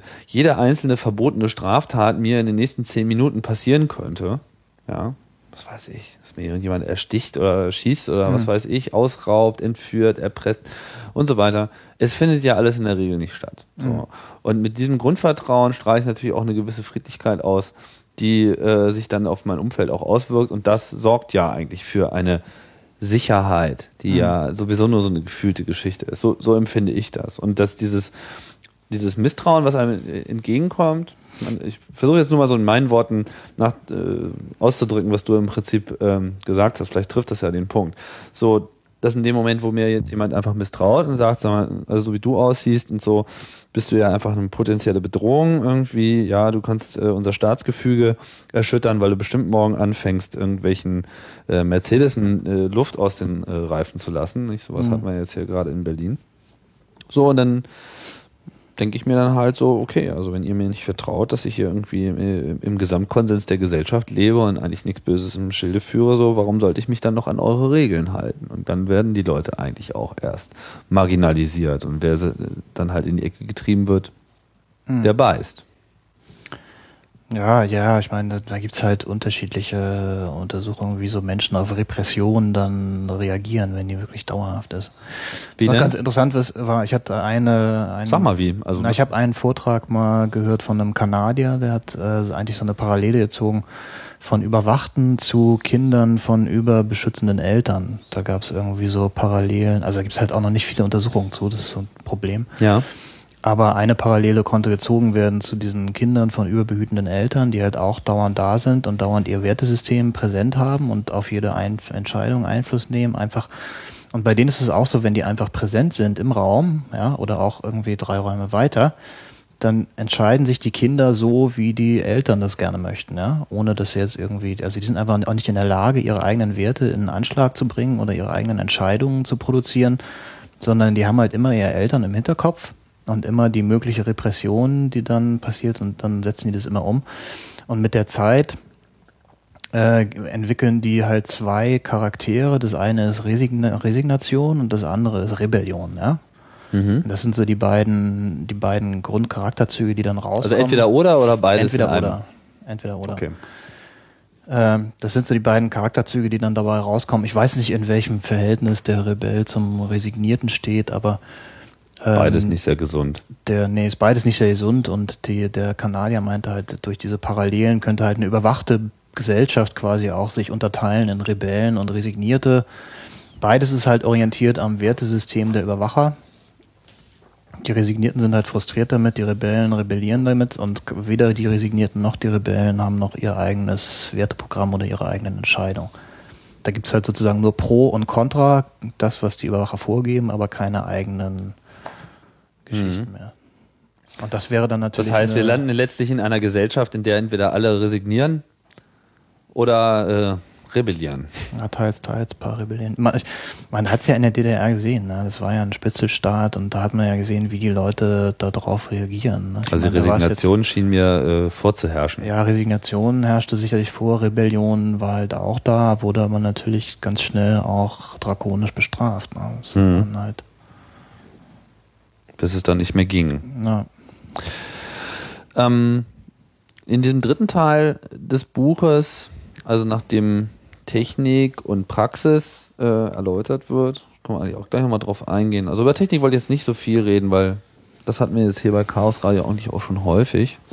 Also es geht da so um, um technische Überwachung generell, Telefonabhören, äh, Vorratsdatenspeicherung ist da ein Thema. Das hatten wir auch bei Chaos Radio Express erst vor kurzem. Mhm. Was ist denn hier unter die geschlossene Welt? Videoüberwachung. Achso, Videoüberwachung und Biometrie. Ja. Also das ist äh, da im Fokus. Und Praxis hast du ja schon gesagt. Was, ähm, vielleicht sollen wir das nochmal kurz, das äh, ist interessant. Was hat denn die Polizei dazu zu sagen? Also was, was sagt denn dieser Rainer Wendt im, im, im Kern zu? Mhm. Das ist ja so die andere Seite. Die Polizei, das sind ja immer so Leute, die sind immer extrem im, äh, im Fadenkreuz der Diskussion, mhm. sage ich mal, so, ja, die Polizei überwacht uns, aber das ist ja letztlich nicht unbedingt die nicht, zumindest nicht im eigentlichen Sinne die, die Polizei, die überwacht, sondern der Staat meldet ein Überwachungsinteresse an und die Polizei ist letzten Endes die, die es durchbringen muss. Was ja, meint denn die Polizei dazu? Äh, na, also na, als erstes muss ich mal den, den Rainer Wendt ein bisschen in Schutz nehmen und loben. Das war ist nämlich der, also ein bisschen in dem Band der Einzige, der sich so wirklich auch für Überwachung begrenzt aus, ausspricht. Äh, da hat er sich natürlich auf dünnes Eis begeben, hat es wohl auch vorher wusste, hat trotzdem einen Beitrag geliefert. Ich habe natürlich auch bei Innenministerien reichlich angefragt, sehr höflich, sehr zeitig angefragt, auch bei Kriminal, Bundeskriminalämter, Landeskriminalämter. Und äh, sogar bei einem, der sich gegen Überwachung immer sehr kritisch stellt. Und da war aber der generelle Kanon, dass, dass man da nicht dran teilhaben will und sich nicht diskutieren, der Diskussion stellen will, so aus schönes Zitat ist dann aus dem Chef, äh, Sekretariat von BKA-Chef Zierke, da hieß, man wolle sich in diesem Gesamtkontext nicht äußern. schon, spricht er schon Bände und dann mhm. ähm, gab also es noch einen LKA-Leiter, der eigentlich gerne was gesagt hätte, aber dann gefürchtet hätte, dass es so verzögert wird von den zuständigen Stellen, dass er dann nicht mehr rechtzeitig dazu kommt. Also es ist auch nicht so gewünscht bei den höheren Stellen. Mhm. Von daher also auf jeden Fall dickes Lob an, an Rainer Wendt, dass er sich da geäußert hat. Und ähm, die Position der Polizei ist natürlich auch jetzt, man kann jetzt gar nicht so sagen, es ist so, also aus meinem Eindruck, dass es so die Position der Polizei gibt. Da gibt es auch solche und solche. Und äh, es gibt aber halt auch eine sehr reflektierte Position in der Polizei, die halt eben sagt, wir haben jetzt mit neuen Kriminalitätsformen zu tun, die halt eben auch technische Medien sehr substanziell nutzen. Das sind auch vor allen Dingen diese sogenannte Transaktionskriminalität. Was umfasst ähm, das? Na, zum Beispiel so. Internet, also Terrorismus, Organisation von Terrorismus über Internet oder halt äh, Kinderpornografie oder halt auch die großen Verbrecher, die ihre Schiebergeschäfte machen, die nutzen halt auch viel elektronische Kommunikation Klar. dafür, bietet sich ja an. Mhm.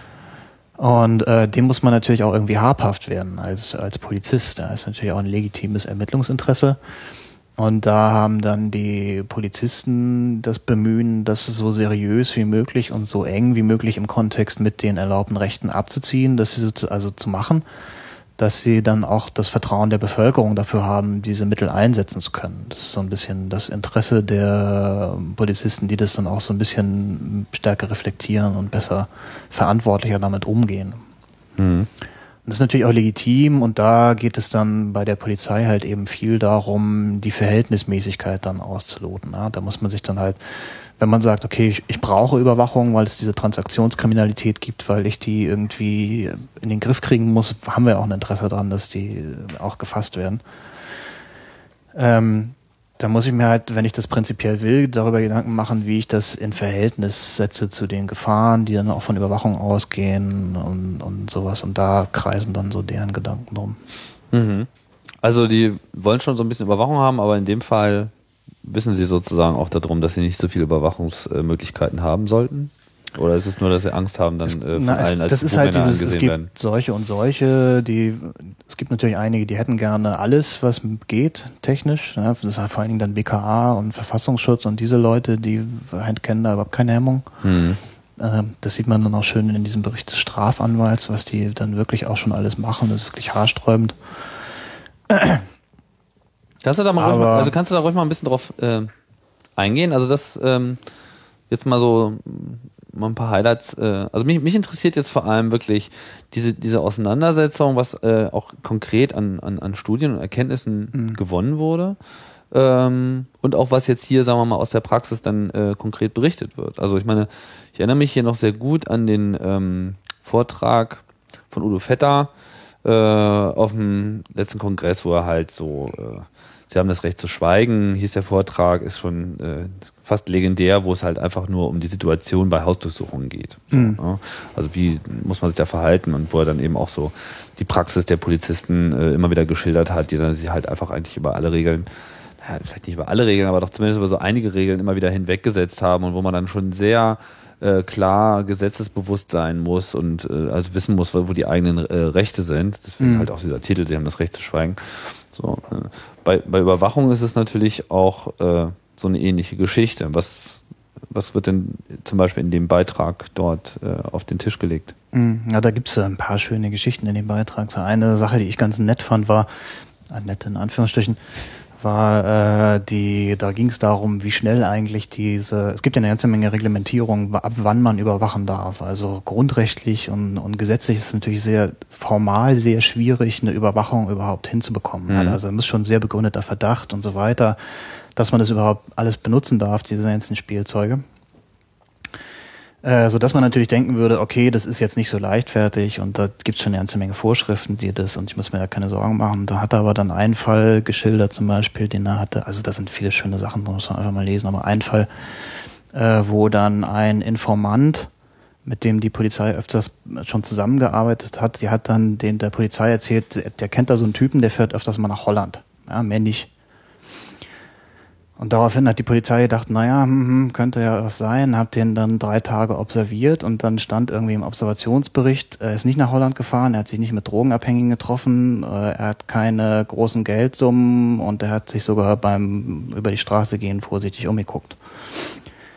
Und dann äh, ist dieser Bericht äh, beim Kommissariat, ich weiß nicht wo, ist der dann halt eben da gelandet bei denen, die dann entscheiden sollen und dann wurde der Bericht interpretiert. Und jetzt kommt, ähm, und zwar war dann die Quintessenz, dass der, der, dieser Herr sich ja sehr verdächtig verhalten würde, weil er ja nicht nach Holland gefahren wäre. Also er hätte sozusagen gewusst, dass er überwacht wird und würde sich jetzt extra nicht nach Holland fahren.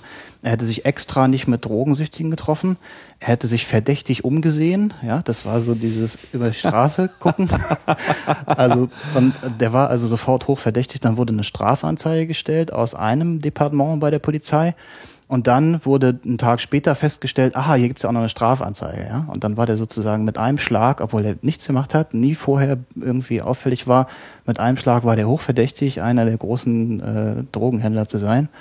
Und da wurde dann dieser gesamte Apparat angeschmissen, der wurde lückenlos überwacht. Da gab es ein, ein, Kommando von zehn Personen, die sich da nur mit dem beschäftigt haben. Und das heißt, wenn man nichts zu verbergen hat, ist man eigentlich schon fast ja, äh, in der, in der Top-Liste der Verdächtigen. Ja, ja, das ist total Also Leute, die so unauffällig sind, Je die müssen ja was zu verbergen haben. Ja, genau so wird es dann zum Teil gehandhabt. Auweia. Mhm.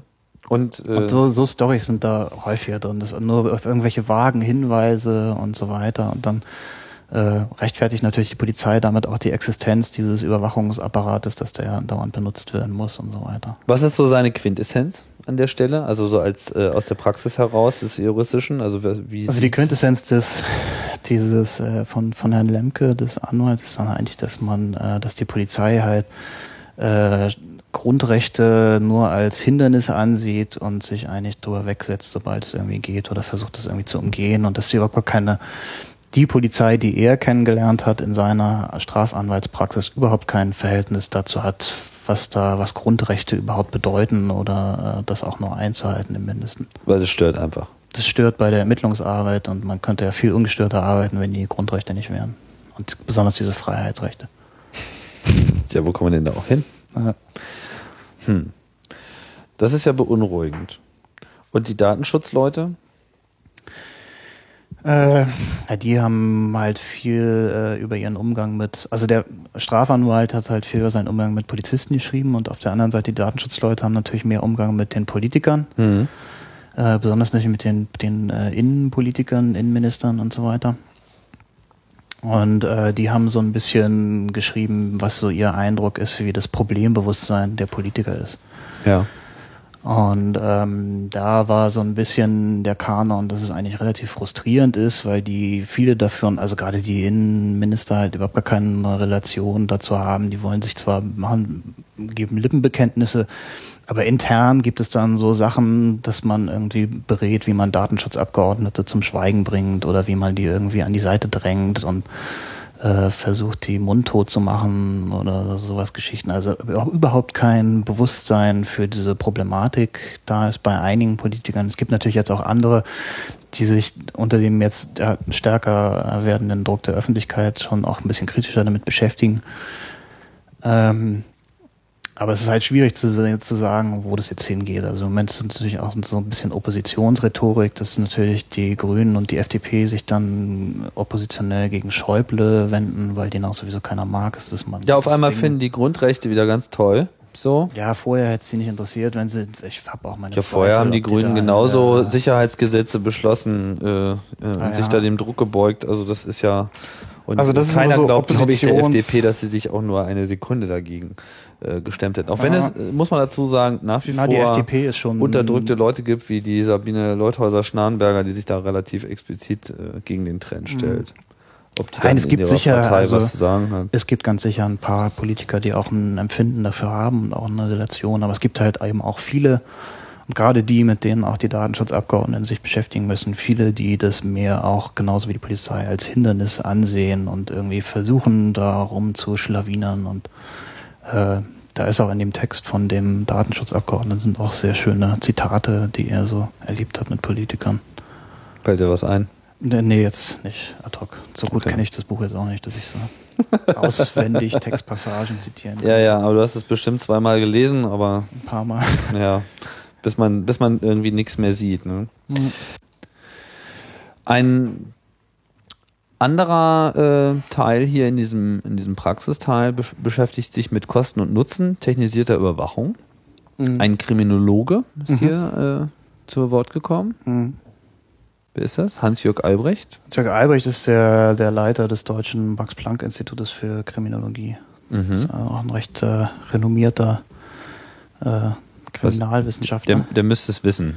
Der müsste es wissen, ja. Und weiß er? Das ist auch ein, ja, er weiß es. Also ich meine, gibt's sein Beitrag ist sehr, äh, strotzt gerade so von Studien. Also er hat halt so ein bisschen Aha.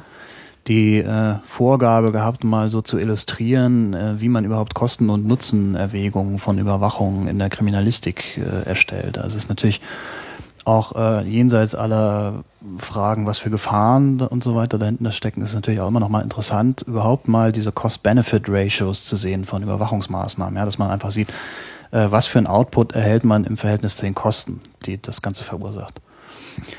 Und äh, das ist auch ein sehr interessanter Artikel von ihm. Zum einen, weil er halt sagt, man kann die Kosten nicht nur rein monetär berechnen, sondern man muss wirklich in die Kostenpunkte auch die, den Verlust der Grundrechte einrechnen. Ja, man, das ist sozusagen keine rein Geldrechnung, die man da aufmacht. Das ist schon mal interessant. Und was dann aber noch viel interessanter ist, ist, dass er so einen Überblick gibt über die ganzen Studien, die es gibt zur Effektivität von Überwachungsmaßnahmen. Ja? Mhm. Und da ist eigentlich das Interessante, dass es extrem wenig Studien gibt zu, zur Effektivität von Überwachungsmaßnahmen. Zum Teil natürlich auch, weil die sehr jung sind, ähm, zum Teil aber auch, weil die einfach kein Geld dafür ausgeben. Und das ist bei einigen äh, Maßnahmen ganz erstaunlich, wie zum Beispiel der Vorratsdatenspeicherung, die ja äh, jetzt europaweit durchgesetzt wurde. Und normalerweise als Normalbürger würde man ja denken, da gibt es jetzt profunde wissenschaftliche Kenntnisse, die belegen, dass das irgendwie total effektiv ist, total effizient. Und äh, zum Beispiel bei der Vorratsdatenspeicherung ist es halt eben so, dass die auf Basis einer einzigen Studie eingeführt wurde als EU-Richtlinie. Und diese eine einzige Studie kam von einem Institut in Holland, das sich 30 Fälle oder so, also eine richtig niedrige Zahl, 30 Fälle ja. äh, ausgesucht hat, vorher ausgesucht hat, explizit bei denen Vorratsdatenspeicherung gemacht wurde, Verkehrsdatenanalyse und wo dann halt die zu einem Ermittlungserfolg geführt haben. Ja? Also so eine richtig, in, in, grob gesagt, getürkte Geschichte. Ja.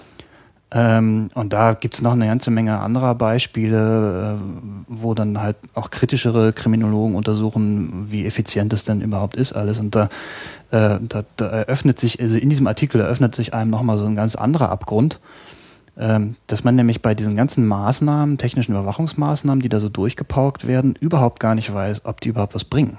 Ja?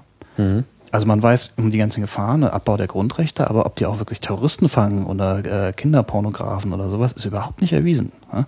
Bei Und gar keiner technischen Maßnahme?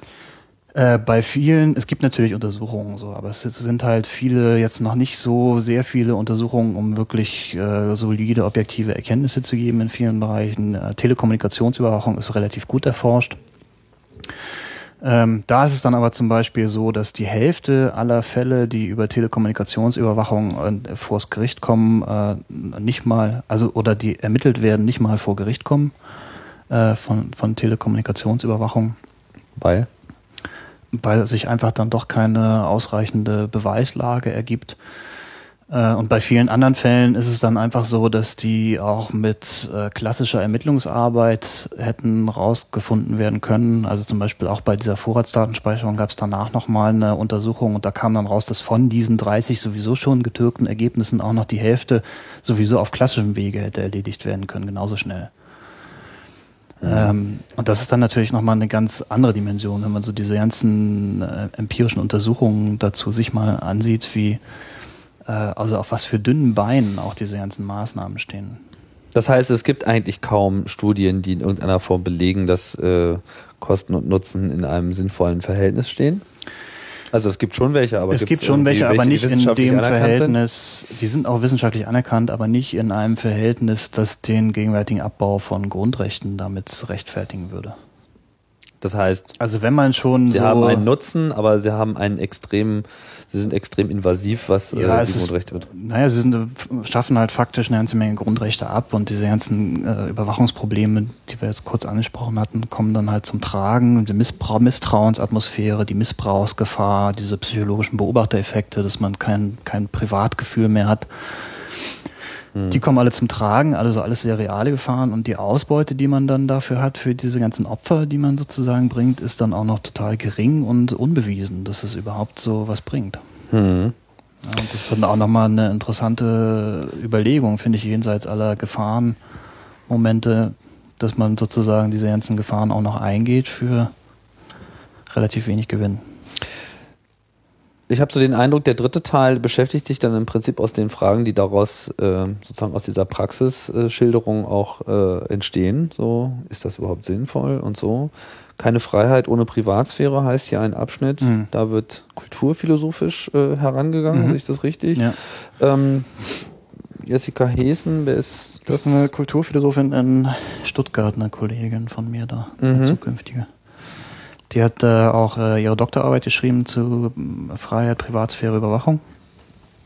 Kennt sich da sehr gut aus. Und der Artikel ist halt auch sehr schön und auch eigentlich ein schöner äh, Follow-up-Artikel sozusagen, äh, weil sie da sehr genau versucht und diesen Begriff Freiheit überhaupt mal material festzumachen. Ja? Also überhaupt mal, man sagt immer Freiheit, aber was bedeutet es eigentlich Freiheit? Ja, wo, was meint man eigentlich? Wo ist man eigentlich frei? Ja, was muss man haben, um frei zu sein? Das ist natürlich einmal dieser psychologische Aspekt, der ist jetzt in dem Buch leider nicht drin, weil da der zuständige Psychologe ausgefallen ist mit seinem Beitrag, aber also aus der kulturphilosophischen Perspektive kann man das halt auch aufrollen. Und ähm, da hat sie halt sehr schön und sehr äh, präzise und klar demonstriert, dass Freiheit eigentlich nur im, mit einer gewissen Privatsphäre existiert. Ja? Das sagt ja auch dieser Titel ein, aus keine Freiheit ohne Privatsphäre. Beweist es wirklich sehr deutlich, dass alles, was wir unter Freiheit verstehen, also macht da zum Beispiel sich frei zu entscheiden, ja, ist so eine, so eine dezisionale Freiheit heißt das. Oder äh, sein eigenes Leben zu leben, so wie man will, ja, auch mal in der Unterhose rumrennen, in Anführungsstrichen. Ja. Ähm, dass das eigentlich alles private Räume erfordert, ja, dass diese, diese ganzen Sachen, die man unter frei versteht, nur unter Privatheit stattfinden können. Also dass man einen privaten Ort hat, dass man äh, in seinen Gedanken privat ist und sowas. Ähm, und das ist dann so eine sehr schöne äh, kulturphilosophische Argumentation halt, wie Freiheit eigentlich runtergebrochen werden muss auf diesen Begriff der Privatheit, ohne den sich der Begriff der Freiheit nicht mehr sinnvoll formulieren lässt. Ja? Und wenn Und man dann das Moment- natürlich hat und man weiß, hat dann, okay, es gibt keine Freiheit ohne Privatsphäre und äh, Überwachung schafft Privatsphäre auf technische Weise ab, dann hat man natürlich äh, dieses Politiker-Rhetorik-Argument, die Freiheit verteidigen mit Überwachungstechnik. äh, es Beißt dann sich selbst in den unsinnig. Schwanz Ja. sozusagen. Hm. Also das ist auch so ein Beispiel, was ich sehr schön finde, für viele Argumentationen in dem Band, die halt gerade diese verquere politische Rhetorik dann mal auf die reale Basis runterbrechen, ja, die dann Mhm. halt sagen, okay, die Politiker schwafeln hier Demokratie, Rechtsstaat verteidigen, bla bla bla. Aber was bedeutet Demokratie? Was bedeutet Rechtsstaat? Was produziert Überwachung? Äh, wie funktionieren diese Argumente miteinander, die Werte, die damit zusammenhängen?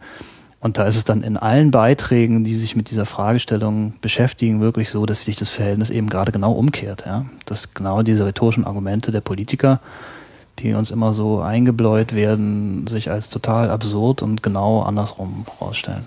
Nur halt eben auf eine sehr solide, informierte Art und Weise. Hm. Dieser dritte Abschnitt heißt ja Phänomen der Überwachung. Wie Mhm. sind bist du auf den Titel oder seid ihr auf den Titel gekommen? Was ist das? Ähm, na, ist, das, Phänomen ist das so ein was bisschen neu? Ja, klingt so, als wäre das so was Neues irgendwie. So was weiß ich, das Phänomen der, der Internetsucht oder Mhm. äh, Nee, das also Phänomen hat einfach in der Philosophie einen anderen, es ist ein anderer Kontext. Es ist mehr so die, die, die Gestalt, das, also einfach die, die Erscheinung der Überwachung. Ah, so, was okay. bedeutet es jetzt, dieses neue Phänomen der Überwachung? Also Oh, okay. neu jetzt aber. Das heißt, da passt dann auch äh, rein diese ähm, Geschichts den Geschichtsüberblick. Mhm. Na, da haben wir halt einen, äh, den, einen Techniksoziologe führt da den, der, den Abschnitt an, Werner Rammer, der, der bekannter Techniksoziologe in Deutschland. Mhm. Ähm, Und äh, der schreibt halt zum Beispiel was über, es gibt ja die, diese Diskussion über Wissensgesellschaft, kennst du die? Das ist irgendwie das ist so der, der, das Upgrade von der äh, Update zur Informationsgesellschaft. Ja.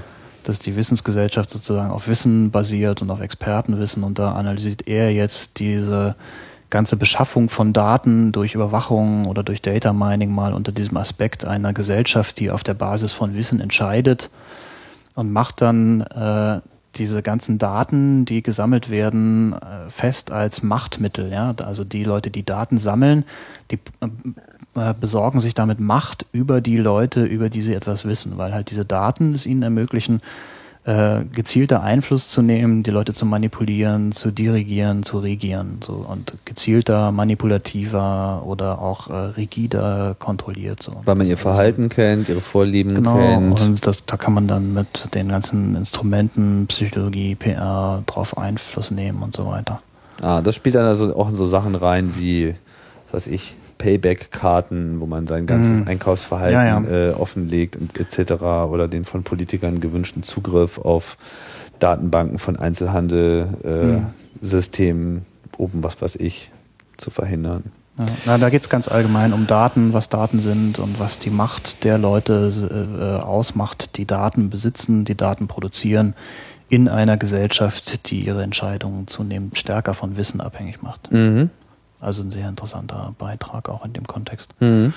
Und ist halt auch so ein bisschen illustrativ für das, was so Phänomen der Überwachung bedeuten soll, dass man halt mal sieht, wie Überwachung überhaupt, in welchen Formen die überhaupt so wahrnehmbar ist in ihren gesellschaftlichen Einbettungen und sowas. Ähm, ja, also es, ist, es sind ja hier so viele, also jetzt habe ich gesagt, wir wollen ja nicht so viel über das Buch reden. Jetzt, jetzt äh, hangeln wir uns hier doch so ein bisschen ähm, durch das Inhaltsverzeichnis, weil ich finde, ich finde einfach die, die Aspekte sehr interessant, die hier äh, beleuchtet werden. Also euch ist es ja da offensichtlich gelungen, da sehr ähm, einen breiten Ansatz zu wählen. So. Mhm. Ähm, sowohl jetzt von den Leuten, die dort äh, beigetragen haben, als eben auch jetzt von der von diesen Hauptpositionen. Äh, Hab's ja schon erwähnt hier, Technik, Praxis, Phänomen und das mündet dann ähm, in die Werte. Was, was sind das, was ist das für ein Ansatz, die Werte der Überwachung? Mhm. Wessen, wessen Werte sind denn hier gemeint? Äh, ja, das ist sozusagen jetzt so mein äh, aktivistischer Impuls, der dann sozusagen die ganzen praktischen und theoretischen Bewertungen und Erkenntnisgewinnen in der Frage münden lässt, wie sollen wir uns denn jetzt eigentlich damit verhalten, ja?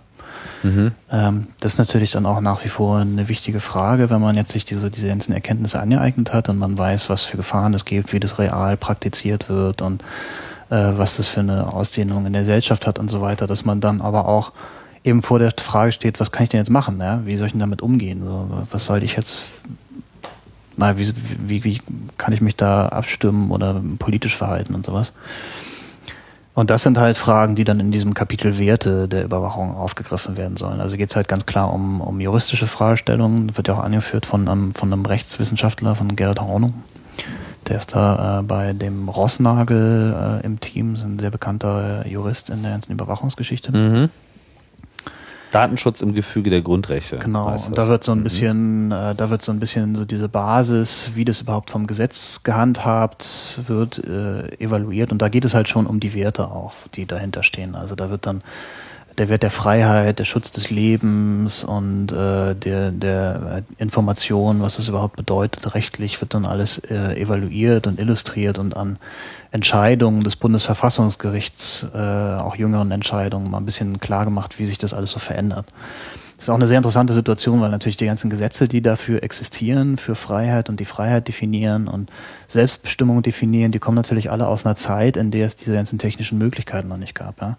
Es gibt ja diese Parallele auch in der Copyright-Diskussion, dass halt eben die ganzen Copyright-Gesetze alle aus einer Zeit kamen, wo es diese Möglichkeit nicht gab, digital einfach zu kopieren, ja, wo einfach so sozusagen so ein ein Copyright durch die Macht des Fabrikbesitzers, die, die, die äh, entstand, bestand, äh, die, die Sachen einfach einzig und allein weiter produzieren zu können. Also mhm. Die Macht des jetzt hat sich technisch verändert, also neue Situation, muss man diese Gesetze neu überdenken. Und das ist im Grunde genommen das Gleiche mit Überwachung, weil sich halt mit den neuen technischen Möglichkeiten und auch dadurch, dass wir so viel unseres Lebens jetzt äh, mit digitalen Technologien vermitteln und leben und, und äh, so viel unser Leben damit auch teilen, ganz neue Möglichkeiten des Eingriffs ergeben haben, ganz neue Möglichkeiten, äh, äh Freiheit zu definieren, Informationen zu definieren. Ähm, und von daher ist es ein ganz interessanter Artikel, weil er diese ganzen äh, Entscheidungen mal so ein bisschen nachskizziert, die das Bundesverfassungsgericht dazu getroffen hat, um mal so ein bisschen die Position des Gesetzgebers zu diesen Werten und zu der Veränderung in der neuen technischen Situation zu illustrieren. Das Bundesverfassungsgericht ist ja eigentlich noch ein großer Fan hm. äh, von diesen Grundrechten. So. Ach ja, das, dafür sind sie ja da. Das ja, also das äh, finde ich ja schon mal ganz gut. Ich meine, das ist äh, nicht, nicht jedes Verfassungsgericht äh, in allen Ländern äh, verhält sich unbedingt jetzt so, dass man das Gefühl hat, dass sie auch wirklich diese Verfassung äh, achten und ehren. Mhm. So, allerdings habe ich den den Glauben, dass, die, dass es bei den Politikern äh, sich ähnlich verhält, eigentlich schon weitgehend eingebüßt. Äh, das ist nicht so.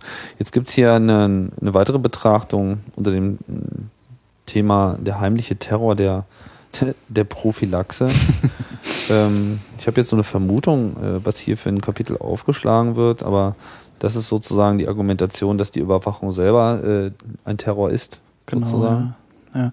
Das ist, ja, das ist der Beitrag von Günter Ropo, ein sehr schöner, sehr klarer philosophischer Beitrag. Günter Ropo ist ein ganz berühmter Technikphilosoph in Deutschland, eigentlich so einer der großen äh, Technikphilosophen und er hat jetzt halt einen sehr schönen technikethischen Artikel geschrieben. Also den wollte ich auch gerne drin haben, weil der sich sehr viel Gedanken gemacht hat um Technikethik und wie man mit Technik verantwortlich umgehen kann.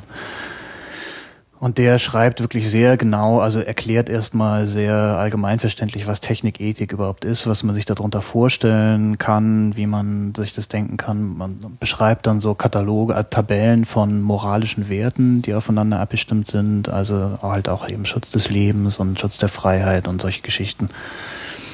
Und ähm, zieht dann daraus Rückschlüsse letzten Endes, wie so diese ganze Einführung von Überwachungstechnik unter dieser Terrorrhetorik äh, zu bewerten ist ethisch. Und kommt dann halt eben zu dem Schluss, dass, also so seine Quintessenz ist so ein bisschen, ist eigentlich die, die Gefahr des Terrors ist so eine abstrakte, hypothetische Gefahr. Es könnte was passieren. Während die Gefahr der Überwachungstechnik, dadurch, dass sie ja schon real umgesetzt ist, eine ganz reale, praktische Gefahr ist. Ja? Dieses Missbrauchspotenzial und diese psychologischen Geschichten und sowas alles. Und ähm, da ist so ein bisschen dann, also sein Argument ist ein bisschen, beinhaltet natürlich mehr, so ein bisschen die Quintessenz ist halt, dass die dass hier eine, eine reale Gefahr eingeführt wird, um eine hypothetische Gefahr abzuwehren. Und mhm. das ist halt eben ethisch nicht vertretbar. Mhm. Und auf die Art pervertiert halt diese, diese Terrorprophylaxe zum Terror selber. Die Sache mit dem Missbrauch hat man ja auch schon am Anfang und ich halte mhm. das auch ehrlich gesagt für eines der, der wichtigsten Argumente in dieser äh, ganzen Diskussion. Gibt es denn dazu auch Studien, die dieses Missbrauchs, also sagen wir mal den Hang der Leute, die Zugriff haben auf Überwachungstechnik, zu einem Missbrauch äh, Na, da irgendwie untersucht? eine große Studie, die heißt Geschichte. Da ist jetzt irgendwie so ein bisschen.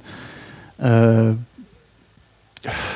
die heißt Geschichte? Naja, dann guck doch mal in die Geschichte der Menschheit. Da ist also immer so ein bisschen. Äh, ich ein schönes Zitat von einem Kollegen von mir. Das Einzige, was man aus der Geschichte lernen kann, ist, dass man nichts aus der Geschichte lernt hat.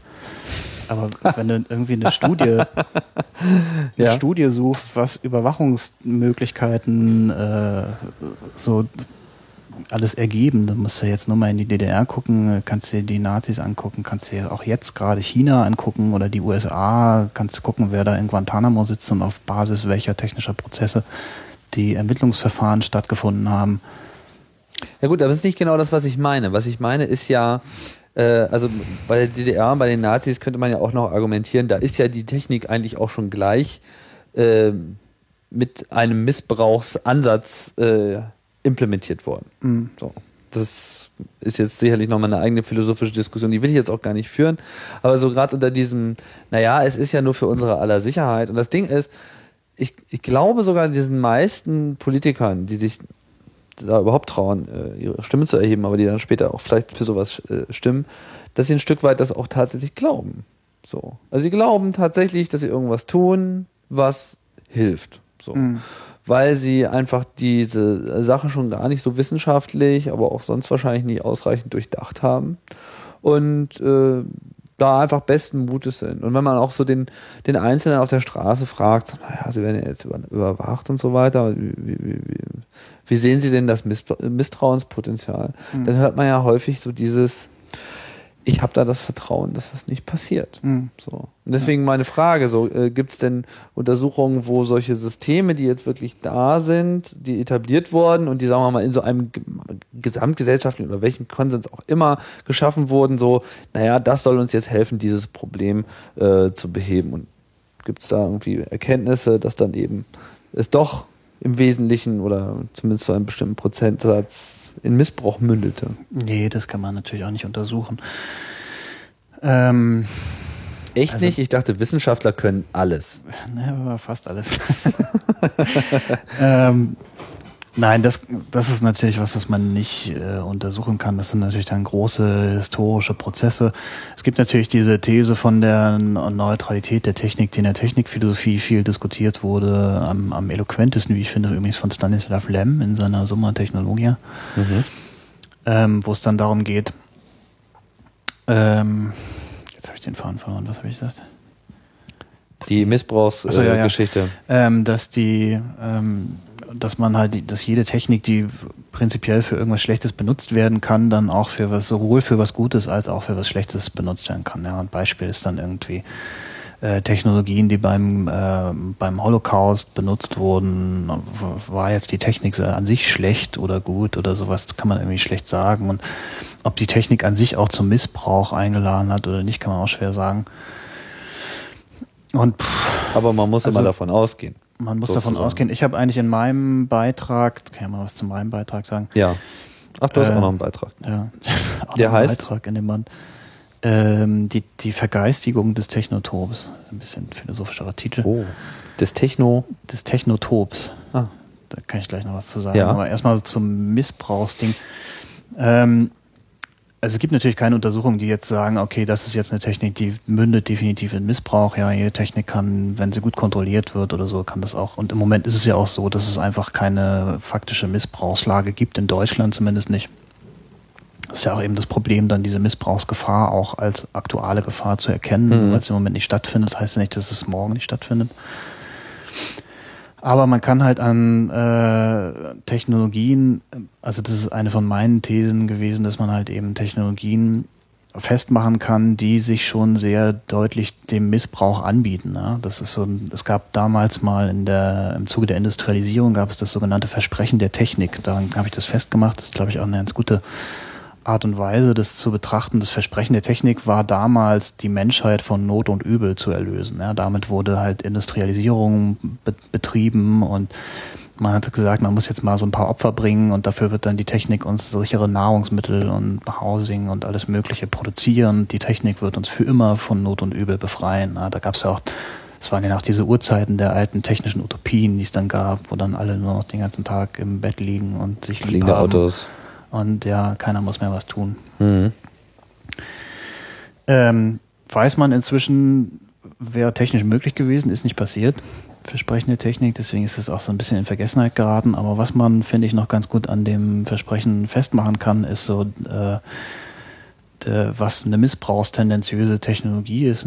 Und zwar, wenn man das Versprechen mal so variiert, das, diese Befreiung de, der Menschheit oder des Menschen von Not und Übel, in so eine bisschen konkretere Formel die Befreiung aller Menschen von Not und Übel. Das ist ja so ein bisschen konkreter als dieses abstrakte Befreien der Menschheit, sondern die Befreiung aller Menschen von Not und Übel. Und dann kann man sagen, dass eine Technologie, die in der Art und Weise, wie sie benutzt werden kann, die Befreiung einiger Menschen auf Kosten anderer Menschen favorisiert, tendenziell Missbrauch äh, bevorzugt ja? oder missbräuchliche Arten und Weise. Das, da würde ich sozusagen den Missbrauch von Technik sehen, wenn man Technik benutzt, um sich selbst zu bereichern an anderen. Ja? Mhm. Also Technik, die jetzt potenziell repressive ja, repressiv oder man kann also auch ganz viel industrielle Technik ist halt so ausgelegt, dass die halt bestimmte gesellschaftliche Systeme asymmetrisch präferiert und so Geschichten. Kannst du mal ein Beispiel nennen? Jetzt wird es mir langsam zu abstrakt. ähm, ein Beispiel. Na, zum Beispiel halt die äh, stalinischen Großindustrien und sowas, die halt eben nur mit zentralisierter Kontrolle betrieben werden konnten. Diese riesigen Stahlschmieden, riesigen Kohleschmieden, die, die waren so ausgelegt, dass die nur auf zentralisierter, stark zentralisierter Kontrolle basiert haben und das halt halt eben diese stark zentralisierte Kontrolle, also diese stark asymmetrische Kontrolle auch mit am Leben gehalten, ja, mit produziert, mit am Leben gehalten und ähm, das ist halt so eine so eine Asymmetrie, diese eine gesellschaftliche Asymmetrie, ähm, die sozusagen auch technisch gestützt wurde durch diese Also die Asymmetrie Anlage ist, dass sozusagen der, der Nutzen nur für wenige ist. ja, oder? der Nutzen ist für wenige auf Kosten vieler und äh, die dann dort halt, unter ja. schlechten Bedingungen gearbeitet haben oder ihr Leben verloren haben oder Naja, oder halt eben dadurch, dass einfach die, die, die, diese zentralen Kräfte dann halt eben auch äh, zentral darüber verfügt haben, wer was bekommt Ah, und wozu das benutzt wird und so weiter. hm. Und Überwachungstechnik ist halt äh, asymmetrisch angelegt. Ja? Also Überwachungstechnik hat den Sinn sozusagen, äh, dass jetzt ganz viele mit ganz geringem Aufwand überwacht werden können. Ja? Mhm. Dieser ganz geringe Aufwand, also im Extrem ist also so ein bisschen so ein pyramidales Modell, dass sozusagen dann äh, ein Überwacher da oben sitzt und der hat, überwacht dann alles, was die, der Durchschnittsbürger so elektronisch kommuniziert. Inzwischen ist es ja tatsächlich technisch so realisiert mit diesen ganzen Profiling-Programmen und so, die dann halt deine Kommunikation automatisch durchwursteln und Profile erstellen und so weiter. Und dann ist ja alles schon so schön vorbereitet, dass man wirklich nur noch mit einem Team von, von fünf, sechs Leuten im Grunde da alles auswerten kann. Das heißt, es, es fehlt auch so ein bisschen die inhärente Kontrolle des Apparats selber, weil er viel zu klein ist. Also die ist ja immer so die Frage, in dem Moment, wo jemand ein Kontrollinstrument hat, so, dann steht es ja einer Gesellschaft gut zu Gesichte, für dieses kontrollierende Element auch ein Kontrollgremium zu haben, was sozusagen diese Ausführung kontrolliert.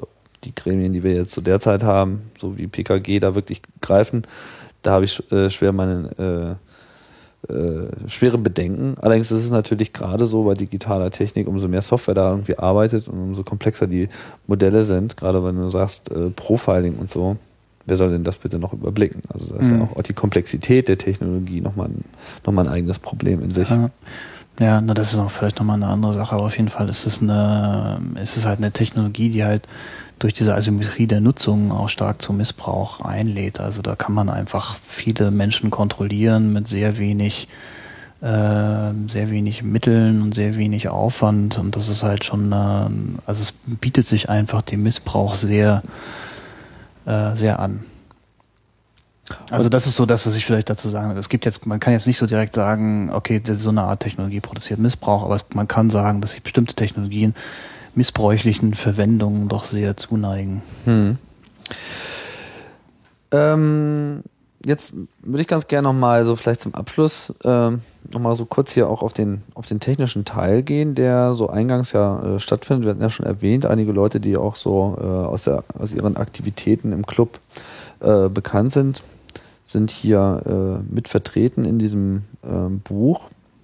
Ähm, allen voran natürlich Konstanze, die jetzt Mitherausgeberin ist, Mhm. die sich zu Biometrie äußert.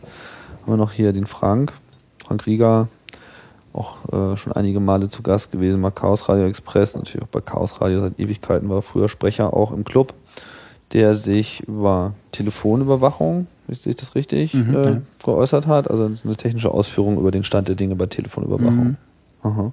Ein sehr schöner Artikel. Äh, Dirk Engling macht äh, dasselbe dann mit der Vorratsdatenspeicherung. Also das heißt, es ist so eine, eine technische Beschreibung, was Ein bisschen eine technische. Beschreibung, aber dann auch eher, äh, wie es verwendet wird, wie was so die aktuelle Lage ist, wohin sich entwickeln wird. Ein Mhm.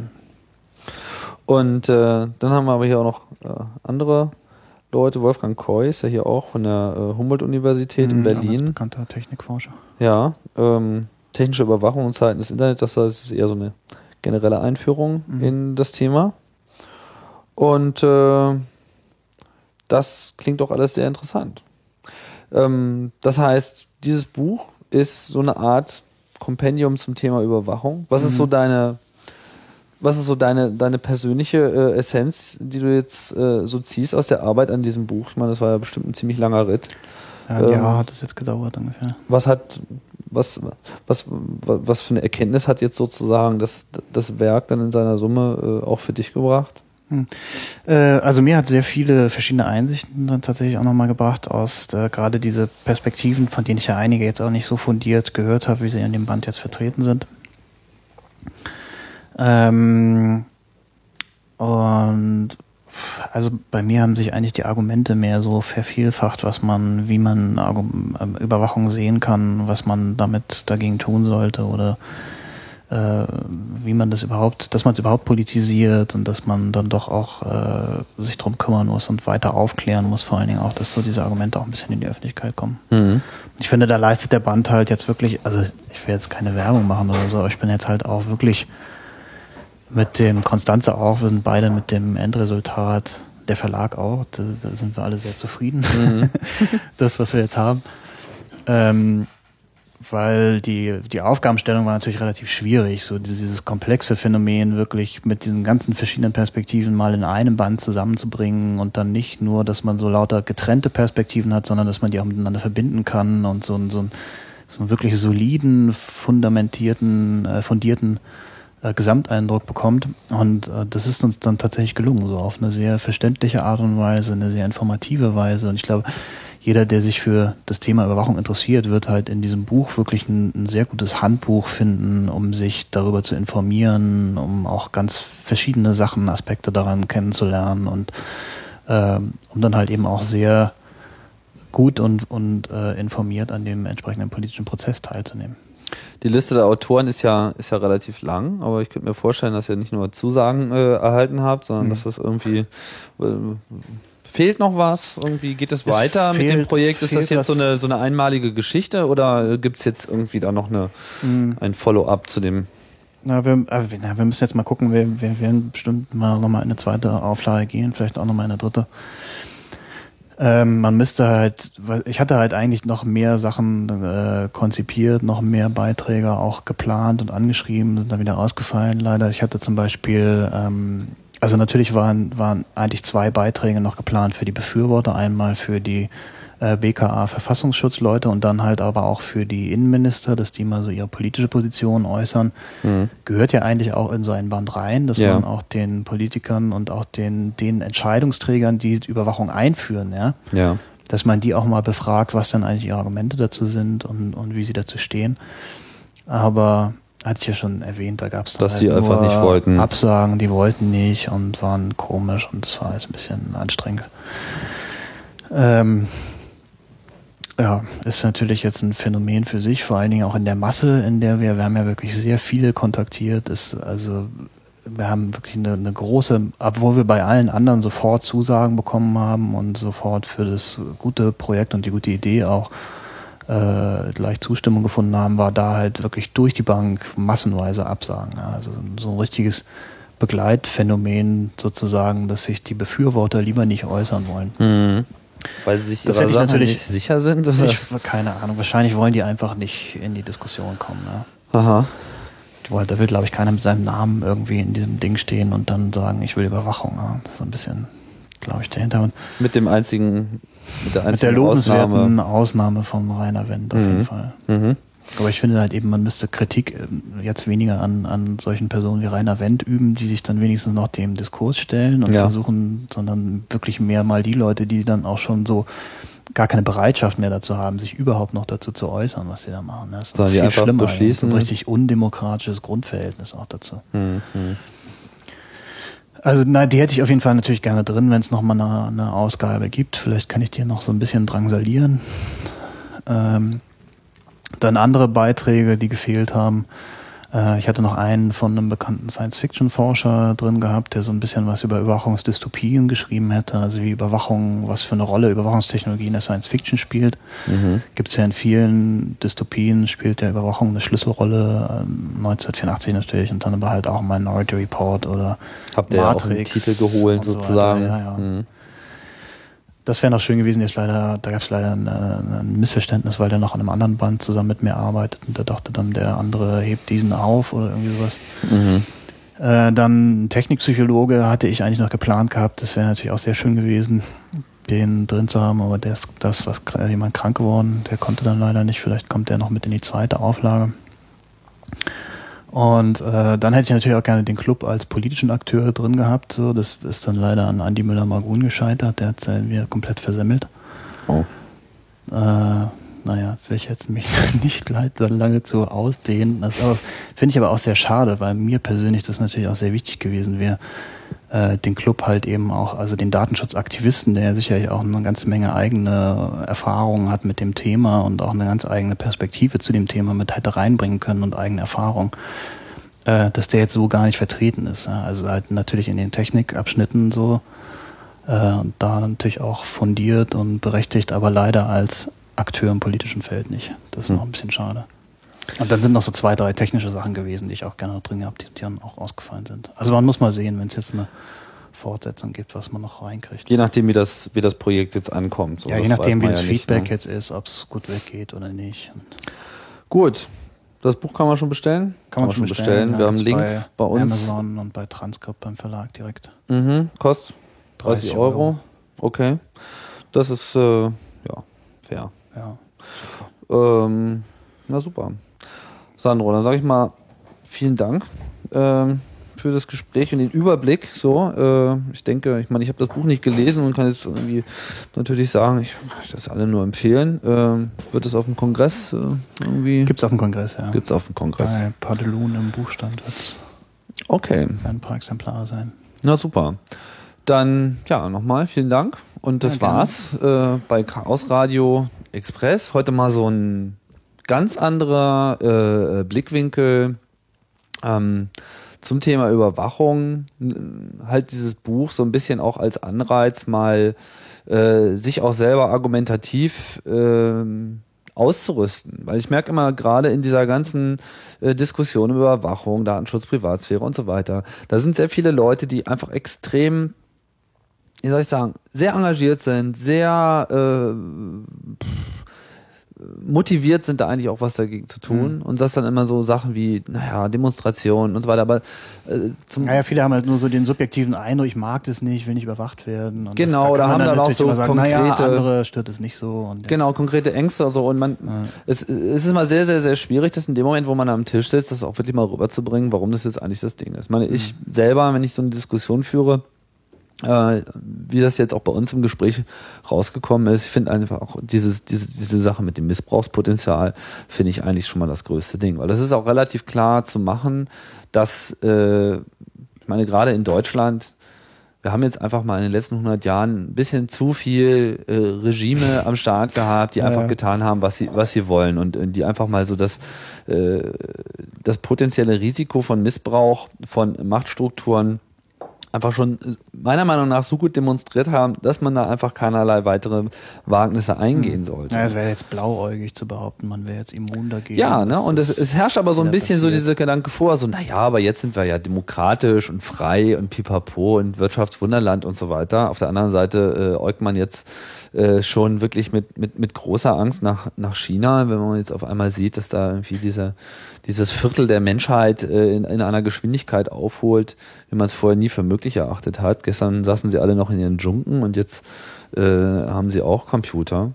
Und dann kann sich da eben auch das, das wirtschaftliche Leben hier schnell verändern. So, ich meine, es gibt keine Garantie dafür, dass wir hier äh, die nächsten 50 Jahre noch den gleichen Aufschwung äh, und den gleichen Luxus fahren können. So, also allein die ich will jetzt nicht mit Klimakatastrophe anfangen, aber die natürlichen Ressourcen äh, sind anders, der Ölpreis steigt hier und da. Es gibt viele Faktoren und es ist äh, relativ leicht, kann man sich Szenarien auch ganz konkret vorstellen, die eben dann auch einen Einfluss auf die politische Diskussion haben. Und dann kommt es eben ganz schnell mit diesem, wir sind bedroht von was weiß ich und jetzt brauchen wir diese und jene Maßnahme und so. Und dann ist halt schnell auch mal jemand gewählt, der eben nicht die philosophische Tiefe hat äh, ja, äh, unser aller Überleben äh, sicherzustellen, sondern der sich einfach nur der Meinung ist, er müsste jetzt die maximal große Keule ausholen und irgendwann hat man es dann auch nur noch mit Machterhalt zu tun. Und das mhm. äh, ist natürlich das Schlimmste, was passieren kann. Technische Systeme, genauso deswegen gehen wir ja auch im Club gegen Wahlcomputer vor. Also vieles von dem, was jetzt so